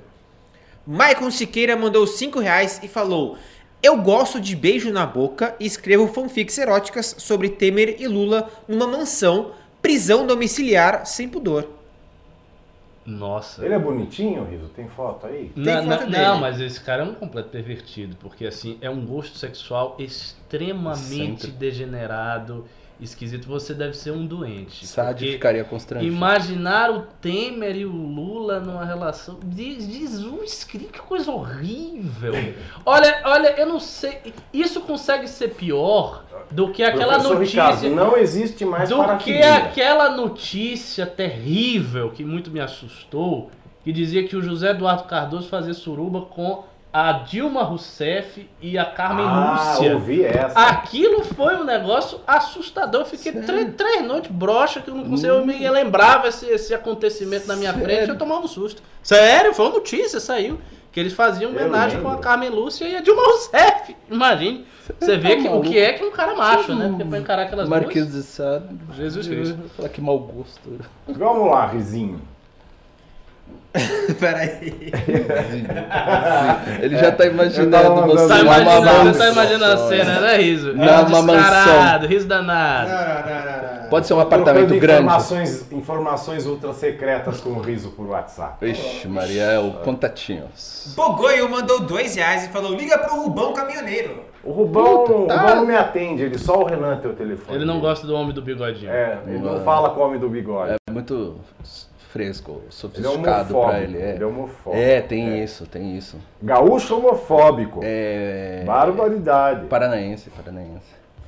Carla Gaspar Carlota virou membro do canal hoje. Bem-vinda. Bem-vinda, Carla. Mandou dois reais Demorou, também. hein, pra você ser membro do Como canal. diria Xande, marido de Carla Pérez, vem neném. Ela também mandou dois reais e falou: salve bancada maravilhosa. Salve! obrigado, um beijo no coração. Deadpool Marvado mandou dois reais e falou: passando para ajudar o movimento Pavinato, tamo junto. Tamo tá junto, aí. irmão. Leonardo Bonditoso mandou 20 reais e falou: lição do dia segundo o professor Cabum. Ter uma opinião diferente de alguém não quer dizer nada sobre o caráter da pessoa. Claro, é lógico. Ter uma opinião diferente não quer dizer absolutamente nada. Eu, que- eu seria muito feliz se as pessoas internalizassem esta lição. Não quer dizer nada. Exato. E soubessem. É. A gente não ia falar mal do Gabriel, porque o Gabriel Sim. ele é mais bolsominion. Ele é Demais. bolsominion, ele tem, a opini- ele tem a opinião dele, a gente vai achar que ele tá errado, mas ele é corajoso, ele tá fazendo trabalho e a gente quer que ele viva, né? Essa é a realidade. Próximo pimba é do Leandro O, ele mandou 18,90 e falou dois excelentes vídeos ontem. Merreiro mandou um ótimo Mamãe Falei na Lesp. Foi. O moleque tem talento O demais. menino é bom, o menino é bom. É, É um ator nato. tem futuro.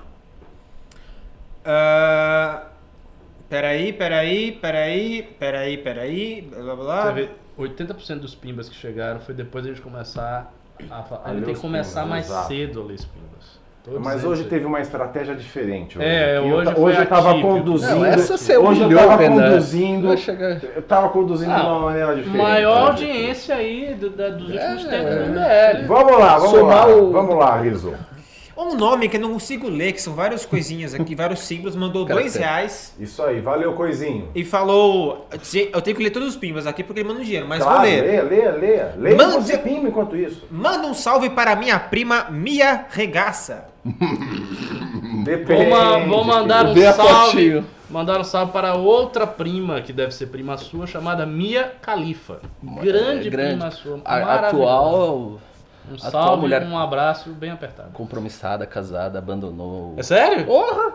A, a minha Califa abandonou, pô, não? Abandonou. É? Mulher casada, comprometida? Comprometida. Caramba, você vê, né? As pessoas. Deixou os fãs pessoas- órfãos. Bom, querido, já que você pimbou, eu vou mandar um salve. Um salve pra minha regaça.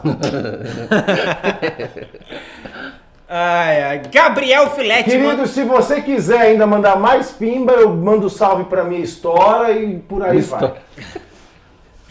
Gabriel Filete mandou 10 reais e falou: Vocês viram o vídeo da Jana- Janaína Pascoal denunciando a prova comunista da pós-DOT vi, da USP? É vi. antigo, mas me faz pensar Sim, sobre o momento atual do Brasil. É uma vergonha, é uma vergonha. Aquela prova que ela levou a plenário da Câmara é uma vergonha. É uma prova que fizeram para o doutorado, não sei para qual matéria, mas é que é assim, é o impeachment, foi impeachment ou golpe? A resposta tinha que ser golpe. Nossa E por aí senhora, vai, e por pra aí vai. doutorado? É, exato. E a coisa Jesus vai, Cristo. e a coisa vai nesse sentido, é vergonhoso. mesmo. Mas, mas sabe de uma coisa? Geralmente não é tão descarado desse jeito, não. Né, mas isso foi isso eu não sei é se ela, algo- ela até falou, eu não sei se essa prova é verdadeira. Ela leu, mas ela fez essa ressalva porque era é descarado descarado, era descarado. Vamos lá, Rizzo. Vamos lá, é, mandaram um comentário no chat que a, a Mia, que o Ricardo citou, deixou os fãs na mão. Ao contrário, né? Que Ela deixava antigamente, né? Ela aposentou, né? a Mia Ela deixou os fãs na mão. Os fãs na mão. E a Titiolina morreu. Sério, quando? Faz tempo, né? Faz tempo. Grande ícone do pornô. Grande Grande ícone. ícone. Pra... Mas só... Essa criançada que 30 está pra vendo aí cima. não sabe quem é a Titiolina. Não sabe, não conhece a história das coisas. Vamos lá. Vamos lá, Renan David mandou mais dois reais e falou: convidem o Pondé para fazer um programa ao vivo aí.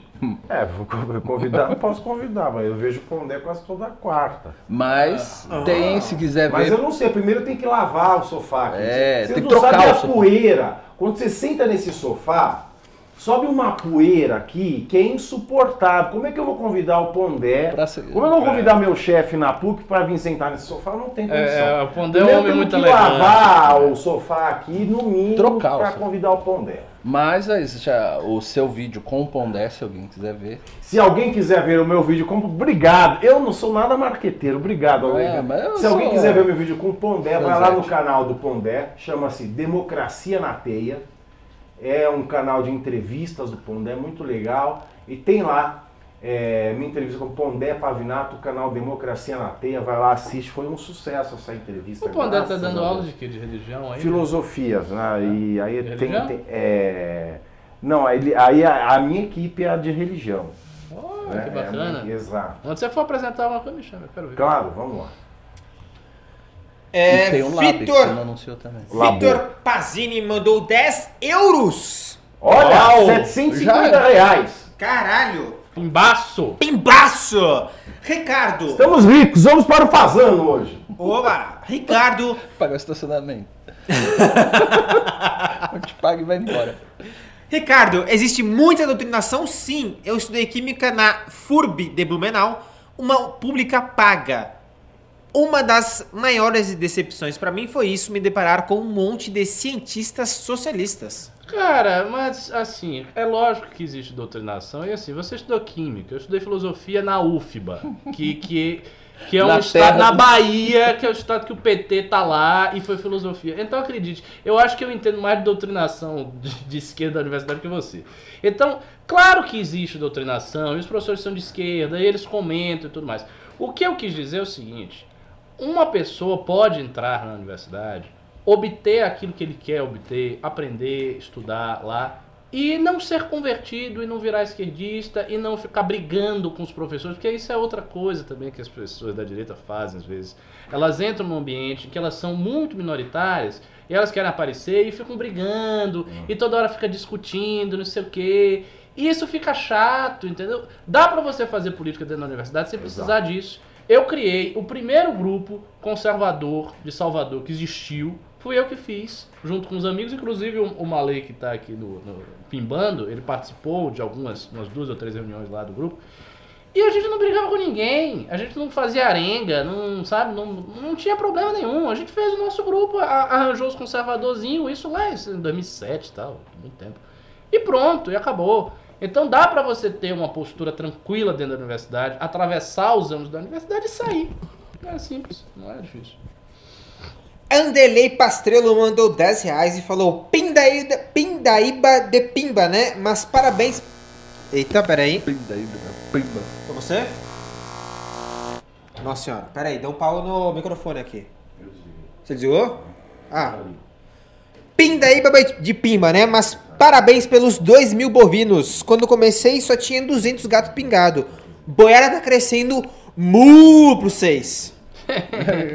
É, te- teve Bolsominion aqui e tal, mas a maior parte das pessoas que vieram pra cá são fãs do Gabriel Monteiro.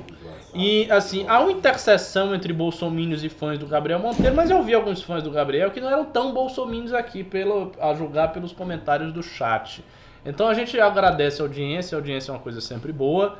É, só não agradecemos os comentários ansiosos demais, que quando a gente tava falando, ficava Gabriel, Gabriel, Gabriel, Gabriel. Você está vendo que a gente falou do Gabriel, inclusive falamos bastante sobre o Gabriel, não precisava esse alarde, essa agonia. Aí, perceba só. Lembra aquele vídeo do, do torcedor do Palmeiras pedindo Gabriel pro Oswaldo? Gabriel! O cara fica, Gabriel, Gabriel! Não, não é, pô, coisa É, dá, chata dá do certinho. cacete. Pare- Você falou, eu lembrei do. A gente vai falar do cara. O Marcos também é homossexual também, né? Isso aí você tá interpretando, né? Tá, tá é o empurrando Gabriel lá com seus seu braços sentido. fortes, tatuados. Eu não vi ninguém escrever isso aqui, não. É um feeling, é só um feeling. É um filho, tá? Vamos lá, Riz, vamos continuar Tá- com os tá ali, tá ali. pimbas. Gustavo BR mandou 5 reais e perguntou por que será tiraram o ou o Amoedo saiu da direção do novo. Ah, Esta é a grande pergunta. esta é a pergunta de um milhão de dólares, que vale 60 milhões de reais. Que A pra gente- Moedo é. Isso, a gente está de café. especulando, meu caro, que o Amoedo perdeu a direção do Novo, a presidência do Novo, por conta das críticas reiteradas que eram feitas ao excesso de centralização do partido nas mãos dele. Críticas que já haviam sido feitas pelo Paulo Matias, hoje pelo vídeo do MBL, mas que na verdade estavam sendo feitas há muito tempo pelos parlamentares do Novo. Eu, eu acho que mais do que o vídeo do MBL e- é, do, do, do Paulo, a quantidade de parlamentares em de perder essa presidência. Provavelmente foi isso. Vamos lá. Vamos lá. Bozotuben mandou 10 reais e falou: YouTube é muito bom. Gabriel Monteiro é maior que qualquer instituição. Difícil defender algo nesse país falido como o Brasil.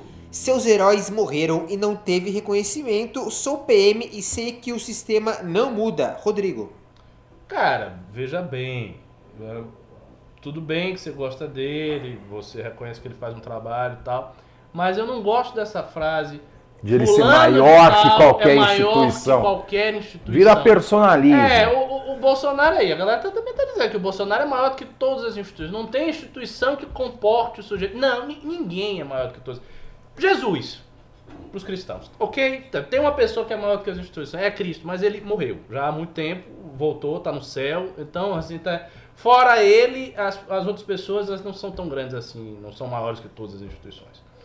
Muito bem colocado. Vamos lá. Renan David mandou dois reais e falou: Já pimbei mais do que lucrei na poupança, me contratem. É, na poupança Ah, mas tá de E vai tá? piorar, hein? E vai piorar que tá pra ter mais um corte na Selic aí, tá pra cair pra 4. Vai ficar, a, É. A Selic vai ficar de 4. Eu devia ter comprado dólar antes. viu? É, mas agora já é morte Você acha Inês. que ele um real na Eu carteira não- assim? Você eu não um carro. invisto porque eu sou uma merda. Inês é morta. O único investimento que eu fiz foi comprar o Bitcoin na alta histórica do Bitcoin. Não. Comprei no pior eu- momento possível. Se eu for comprar dólar Sou agora, o- amanhã o dólar tá 1,50. Amanhã é verdade. Eu acho que eu vou fazer isso pro dólar baixar. vamos- vamos- Faz isso, por favor. Quem sabe o dólar cai? O dólar- Vamos lá, Rizinho. Felipe Souza Gomes mandou 5 reais e falou: Ricardo não fez faculdade em Salvador. Você, você, depois de Narnia. você deve ser da Bahia, né? Que você tá sabendo certinho. Pois é, fiz lá em São Lázaro, lugar afastado de Salvador, naquele morro, altão e tal. Ele fez faculdade em Arembepe. Com os hippies. É, ele fez ó, faculdade lá em Arembepe. Arembepe, ah, pra quem não sabe, Arembepe é. São Tomé das Letras da Bahia. É, Arembepe tinha uma cena forte hippie mesmo. James Joplin foi pra lá e tal. Sério mesmo? Não sabia dessa, que a Não James sabia? Joplin tinha pisado em Arembepe. Sim, era, era um negócio fortíssimo dos hippies. A James Joplin, o Sergei, um bocado de gente foi pra lá. Vamos lá. Que Deviam morreu fazer esses altas dias, né? orgias com LSD, né? Que Serguei morreu esses dias também. Morreu. Pavinato, Oi, que? Oi, oi. o, o Rubão Caminhoneiro. Ó, ele- pra quem pediu o Rubão Caminhoneiro, o que aconteceu com o Rubão Caminhoneiro, Riso? Ele, ele tá numa área que tá muito difícil ligar o Ah. sinal de lá, mas ele conseguiu Porra, tem um, mandar o áudio pra gente agora. Mandou? Ele tá Vamos ver, no vamos ver o que o Rubão Caminhoneiro falou aí. porra, tem um cara que realmente gosta da James Joplin, viu? A Joplin era linda demais. Não, a Joplin Não, era muito não, a Joplin era muito feia, velho. Feia pra cacete. Cantava de vida. Aliás, a feia. biografia dela que foi lançada agora, ela corre em torno disso, da feiura da Jane Joplin, né? Porque ela era complexada, ela era Exatamente. E por isso ela virou sexo Dá pra Eu colocar eu sou um grande fã da Jane Joplin. Eu acho Dá que pra Eu também colocar gosto muito das da Jane melhores Joplin. cantores que já houve. Naquela, naquela orgia de José Eduardo Cardoso. Vamos lá, vamos ver que mensagem o Rubão Caminhoneiro mandou aqui. Vamos lá. Cava desse Jane- Vocês que estavam com saudade dele. Ô, Rubens, fala Piazote. Seguinte, eu vou, não vou ligar aí hoje. Não, já vi que é o cara do bigodinho que tá presente bordoado, esse cara. Abraço, tentando, não quero falar com esse animal de teta, senão levanta pra todo mundo aí. Valeu, valeu. Tá vendo? Ele não participa do seu Bigodinho, toque. ele, é, o- É, ele largou o traveco lá, mas não fala com o cara do bigode porque ele é homofóbico. bigode é- Homem do bigode é Isso foda. aí. Vamos continuar nos pimbas. Vitor Pazini mandou 5 euros e falou: Ricardo, 5 euros, 300 reais. tive mais de um professor que exigia opinião diferente e posicionamento e depois percebe difícil sobreviver. Cara, se foi essa a tua condição biográfica, eu não tenho nada a dizer. Assim, eu respeito seu relato, se você viveu isso, você viveu isso. Eu só devo lhe dizer que eu não vivi isso e eu conheci muitas outras pessoas de direita que não viveram isso. Algumas pessoas foram achacadas, digamos assim, por professores muito insistentes e tal, tiveram que meio que se adaptar, conseguiram sobreviver, se formaram, fizeram até mestrado da mesma instituição, prosseguiram seus trabalhos. Então depende, vai de caso a caso. É, é o seguinte, a produção. Eu sei o seguinte, a produção de cultura brasileira, a produção de trabalho acadêmico, de trabalho sociológico, histórico, jurídico, está no Brasil dentro dos muros universitários. Quando eu vim para herói- Paulo, tomar, eu botei na minha cabeça que eu, vou, que eu iria retomar, deixar lá atrás, lá na faculdade. E aí eu fiz um, um artigo, fui para um congresso ano passado, esse ano vou para uns dois ou três congressos, porque assim, realmente é diferente, o nível é maior, porque existem certas exigências do texto acadêmico que o tornam muito diferente do texto jornalístico. E o que a direita tem, tá, a gente já pode dizer que são jornalistas, formadores de opinião, mas a gente não tem Não espaços da direita colunistas. Isso a gente tem. escrever artigos. A gente não tem mais um 10. Melchior. É, não, e não né? é, não, é- não é Acabaram-se os não é, não é nem a pessoa, Pablo, porque o Melchior era um, era um universitário, era um acadêmico também. Não, não é a pessoa. Eu digo o seguinte: a Foi gente não cedo, tem os espaços institucionais. Tipo, a gente não tem uma pletora de revistas, É, a gente sim. não tem vários jornais culturais, a gente não tem nada disso. Então, quem queira escrever um artigo de 15 páginas, escrever na universidade, fora da. Porque não tem nenhum lugar para receber um artigo Um fator que desse tipo. Percebe? Então, esse é o ponto. E, e acho que um fator que é preponderante aí é que a direita ela tem um mal de vaidade que na esquerda não se encontra. Então você tem um material, a direita é, é mimizenta, ela é crítica porque ela é crítica porque ela não quer que o outro cresça. Então você tem lá um grupo de cinco pessoas, começa a produzir um negócio legal, dali a pouco o outro já está desqualificando aquele grupo, ela não consegue ser orgânica. Não, só levei as abertas da América Latina e acabou. não, é, não, mas a direita ela vai espremendo a si própria e ao mesmo tempo, quando ela tem que ocupar esses espaços, ela não consegue ser orgânica. Primeiro que ela não dá apoio, né? Ela não se divulga porque é uma vaidade, é uma questão de querer ter o, é, a, assim, ah, o título. O Olavo faz isso de que, olha, eu sou o cara de vanguarda da direita que se tornou que é o que o Olavo faz isso hoje. Ele quer ser o único, ele só pode ser ele. Isso passa para os demais. E dentro da universidade,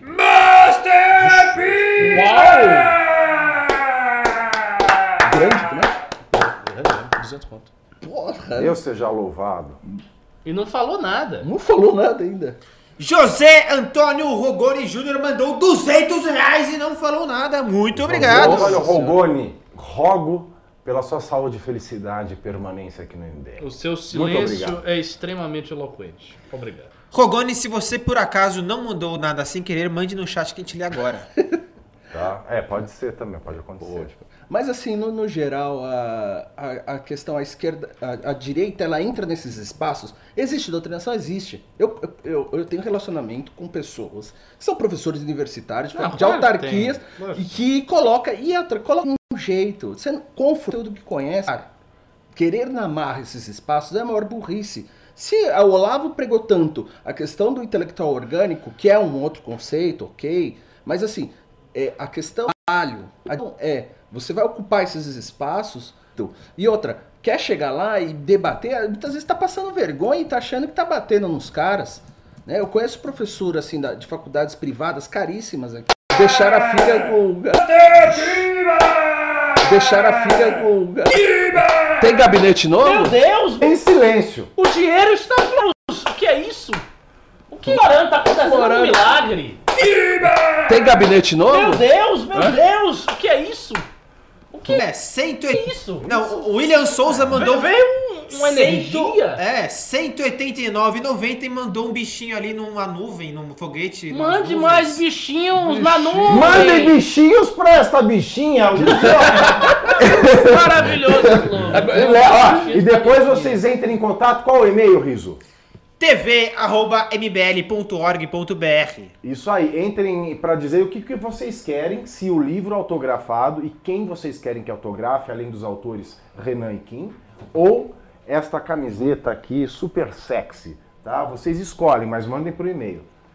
A Falencarte já explicou. A rachadinha começou. Começou. A rachadinha não sabe. é. Só a gente que não sabe. Flávio Bolsonaro está entre Enquanto nós. eu Baixou. estiver aqui, Baixou o espírito do Flávio. enquanto eu estiver aqui, não quero saber de rachadinha. Não é. Isso não me é do seu enoja. gosto. Isso me enoja. Uma pergunta. Pra rachadinha a gente precisa comprar alguma loja de, de chocolates? Não? Podemos providenciar ou Ah, ainda se não? você, se você chegar com uma bandejinha da Copenhague, Eu acho Ó, que vai você bem. já leva, você já leva ali, sabe? Já leva. Rachadinha comigo não. Só com a, só com políticos que dela gostam e também com Tabata Amaral, né? Que quer tapar a 200 ou rachadinha. O tapar Kaique tá dizendo, manda 200 ou não. Pede Pede pro Mande, mande. Vamos fazer, vamos fazer um Pede o que de quiser hoje. Deu a louca no gerente hoje. Pede o que é. quiser. Tira a calça se quiser aqui hoje. que eu já vi ele Deu a louca no gerente. Vamos continuar, Riso. Que já Passou, são quase passou. 10 da noite. É, eu, eu eu faço interrompi o cara duas vezes, desculpa aí, mas. Não, não, acabou ali. Eu, eu queria, assim, eu nunca faço Ó, 1.300, 10 horas da noite, Nossa, velho. show da Xuxa aqui, eu nunca mandei briga. Eu tenho que mandar do melhor. Hoje, pra mim, é o núcleo É. mais da hora do MBL, que é de Pernambuco. Ela Ah, aqueles aqui. vídeos engraçadíssimos. Não, eles são demais, cara. Aquele, os três ali, ou tem mais, né? Os outros, mas os três ali, a Ana. É Ana? É, Ana, É. Ana Baltar, o Jacome e a... Jaque Vamos lá. e a Nick Quiroga, muito obrigado aí. Um Um beijo. beijo pra vocês. Vamos lá, Riso. Vamos lá, uma pessoa mandando no chat, que enrolação pra falar do Gabriel. Porra! Puta que o pariu! A gente passou 30 minutos falando do Gabriel. Você quer que a gente faça o quê? Que vai botar a sirene? Pelo amor de Deus! Os caras ainda ficam, Gabriel, Gabriel. A gente já Mas falou eu do Gabriel. Eu falo que esse é o lance da homossexualidade. Ah, É é- essa é a coisa gayina. Esse é o tipo É de comentário gay. gay. É, uma fixação. Ah, Tá, eu... falou do É. cara. Isso aí. Opa! Uh!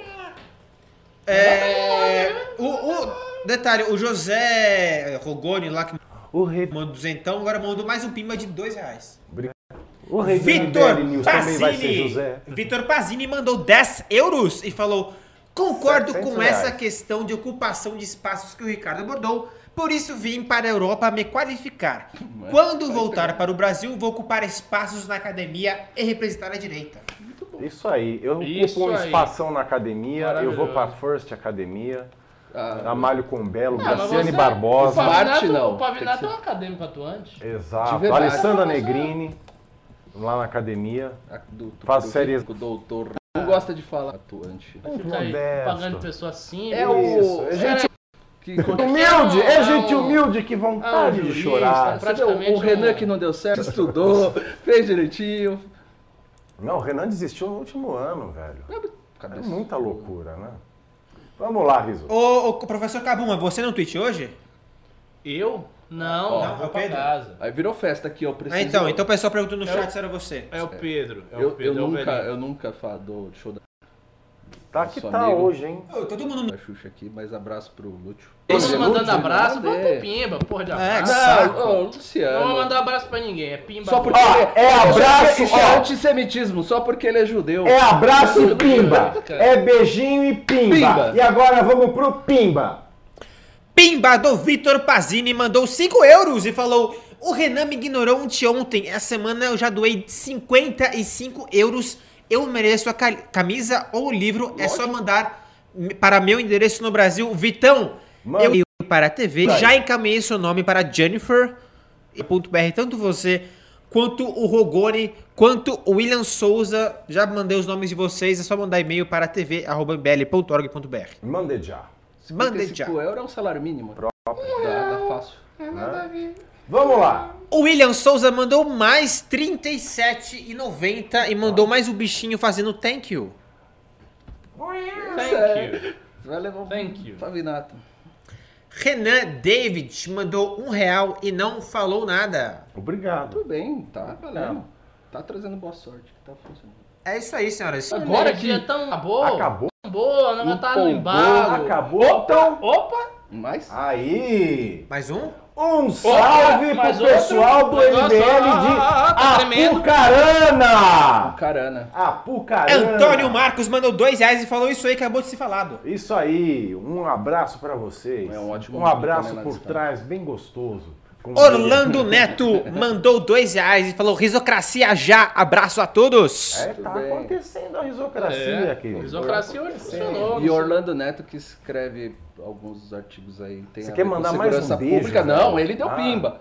Ele escreve bem, aqui elogio aqui no News. Tá É a o- Xuxa, o Orlando a Xuxa conheceu outro japonesa dia. aqui. Não hoje. é, só faz elogiar o Elegante. Tô A Xuxa por japonesa. Vamos lá. O Orlando eu conheci outro dia na frente da festa do Mel em São Paulo e falou: pô, aparece lá na câmera amanhã também. Cara, eu bebi quatro caipirinhas aquele dia e E morri. temos mais pinga chegando. Ó, gente, não vamos. Ó, vocês estão segurando a gente agora. Se é pra pimbar esse horário, 10 horas da noite, pimba direito. Segura. Tá? Opa! Opa! Vamos lá. Oi, Vamos ler, tem mais Esqueceu aumentar. Três aí, aí. Nasceu burro, não aprendeu nada, esqueceu a metade, mandou 20 reais e falou só para prestigiar. Obrigado. Muito, Ata mandou dois muito obrigado. Eu te diga, parabéns, parabéns.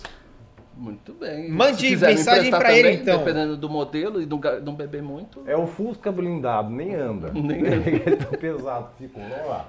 No Instagram. André Musel mandou dois reais e falou: Alan, olhe seu direct no Instagram. É, meme com o- a Moedo aí, a reprovação dele. Um no medo, um medo com o Moedo. É, o Deco não gosta do Moedo. Já há muito tempo que ele não gosta do Moedo. Deve estar Fala- feliz. fala do meme aí. fã, cara. Muito feliz. Opa! Wayne Nova mandou dois reais. Deixa eu até focar em você, ô Pavinato. Hum, Hum, hum, e falou: Pavinato, manda um beijo pra mim, S2. S2. Eu, William Nova. Wayne. Wayne. hum, Wayne Nova. Um beijo pra você. Ai. Ai. Agora das 10 já pode soltar. Nove inscritos. Ah, Opa, 10 horas agora, e ponto. Opa, Caralho. agora vai. Parabéns. É... é isso. É isso aí. Olha, programa maravilhoso hoje. Temos que agradecer aqui essa audiência maravilhosa, linda. Opa! Opa! Luiz Otávio Mata mandou mais dois reais e falou: Mal agradecidos, eu quero que vocês ofereçam para ele. Como é que é? Ofereço pra ele. Ofereça o quê? Pra ele O quê? carro, o blindado. Ah, Ah, o carro blindado. Você tá Não. falando tá! sério? É o do blindado aí. Você tá falando Tá, sério? do manda carro pro, blindado? pro, pro- Eu dou um print Manda aqui. pro manda pra e-mail do ele. TV MBL aí qual é o modelo do um carro, print tá? aqui, é. Se você quiser. entrega tv o carro. arroba mbl.org.br Isso aí, fala do modelo do carro e o ano, por gentileza. Hum. Tá, olha, 1.200 pessoas, 10 horas da noite, depois de duas horas de programa aqui, finalizando Cacete. um recorde, uma audiência maravilhosa. Quero agradecer você que pimbou, quero agradecer você que não pimbou também, em segundo lugar, claro, porque em primeiro lugar no meu coração vem os pimbeiros. Quero agradecer aqui ao Alan Gami, muito obrigado, Alan Gami, por a sua presença Eu tão que iluminadora. agradeço. Quero agradecer a presença sempre ilustríssima e honrosa do professor Ricardo Almeida. Obrigadíssimo. E quero agradecer, por final, aquele sem o qual a empresa aqui. Aquela empresa, Claro. aquela empresa que dá orgulho de ser brasileiro. Aquela empresa que ainda nos faz tratores acreditar na iniciativa privada. Quero agradecer, fica lá no bairro da Pedra Branca, em Guaíba, Rio Grande do Sul, né? a melhor empresa, não só do Brasil, do mundo. Se os alemães descobrirem, melhor certeza que vão comprar. Melhor empresa para o seu trator no mundo. Muito obrigado, Tratores Teixeira. E antes de eu dar boa noite, vamos ler mais um pimba que chegou. Opa! Opa! Opa! José Antônio Rogoni Júnior, agora sim, mandou 5 reais e falou: Galera, parabéns, bancada formidável, muito presente. Muito obrigado, Thanks. Rogoni. Muito obrigado. Muito E feliz. tem aí o com outro anterior pimbas. do carro. Oh, perdão, perdão, eu tava. Luiz Otávio Mata mandou 2 reais e falou: Toyota Camry 3,6 litros É, e 90 Cara, Ah, meu amigo, se você tem tanto dinheiro pra comprar um carro desse, pimbe mais ainda. Você é rico, desconto. A gente passa metade pro Gabriel. Olha, gente. até mais, né? Olha, eu falo Horácio desrepita, tá? São 22 horas e 10 Mais um minutos. pimba! Ah, Kaique Hataki mandou 2 reais e falou: Por favor, Bolsonaro, privatiza a Tratores Teixeira. vá pro Mas é inferno. vá pro inferno. Privatiza o Bolsonaro. É isso aí, Tratores Teixeira conserta o Bolsonaro. Ou É passa o isso trator. aí. José Antônio Rogoni Júnior falou. Opa, peraí.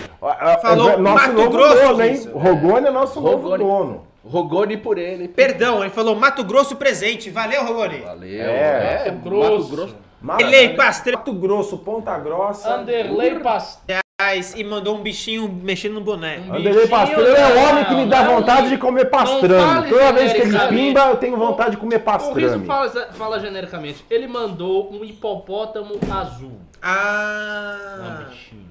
É. São em Brasília, 22, Brasília, 22 horas e 3 minutos. Uma boa noite para você. É uma tristeza deixar esse programa, sabe, com mais de mil pessoas aqui nos assistindo, mas não teria uma forma melhor de terminar este programa a não ser sabe, homenageando você. Muito obrigado a você que dá sua audiência. Espero te ver amanhã aqui neste mesmo horário, às 8 horas no canal do MBL para o último MBL News da semana. Tá? Muito obrigado mais uma vez e é nós, Queiroz.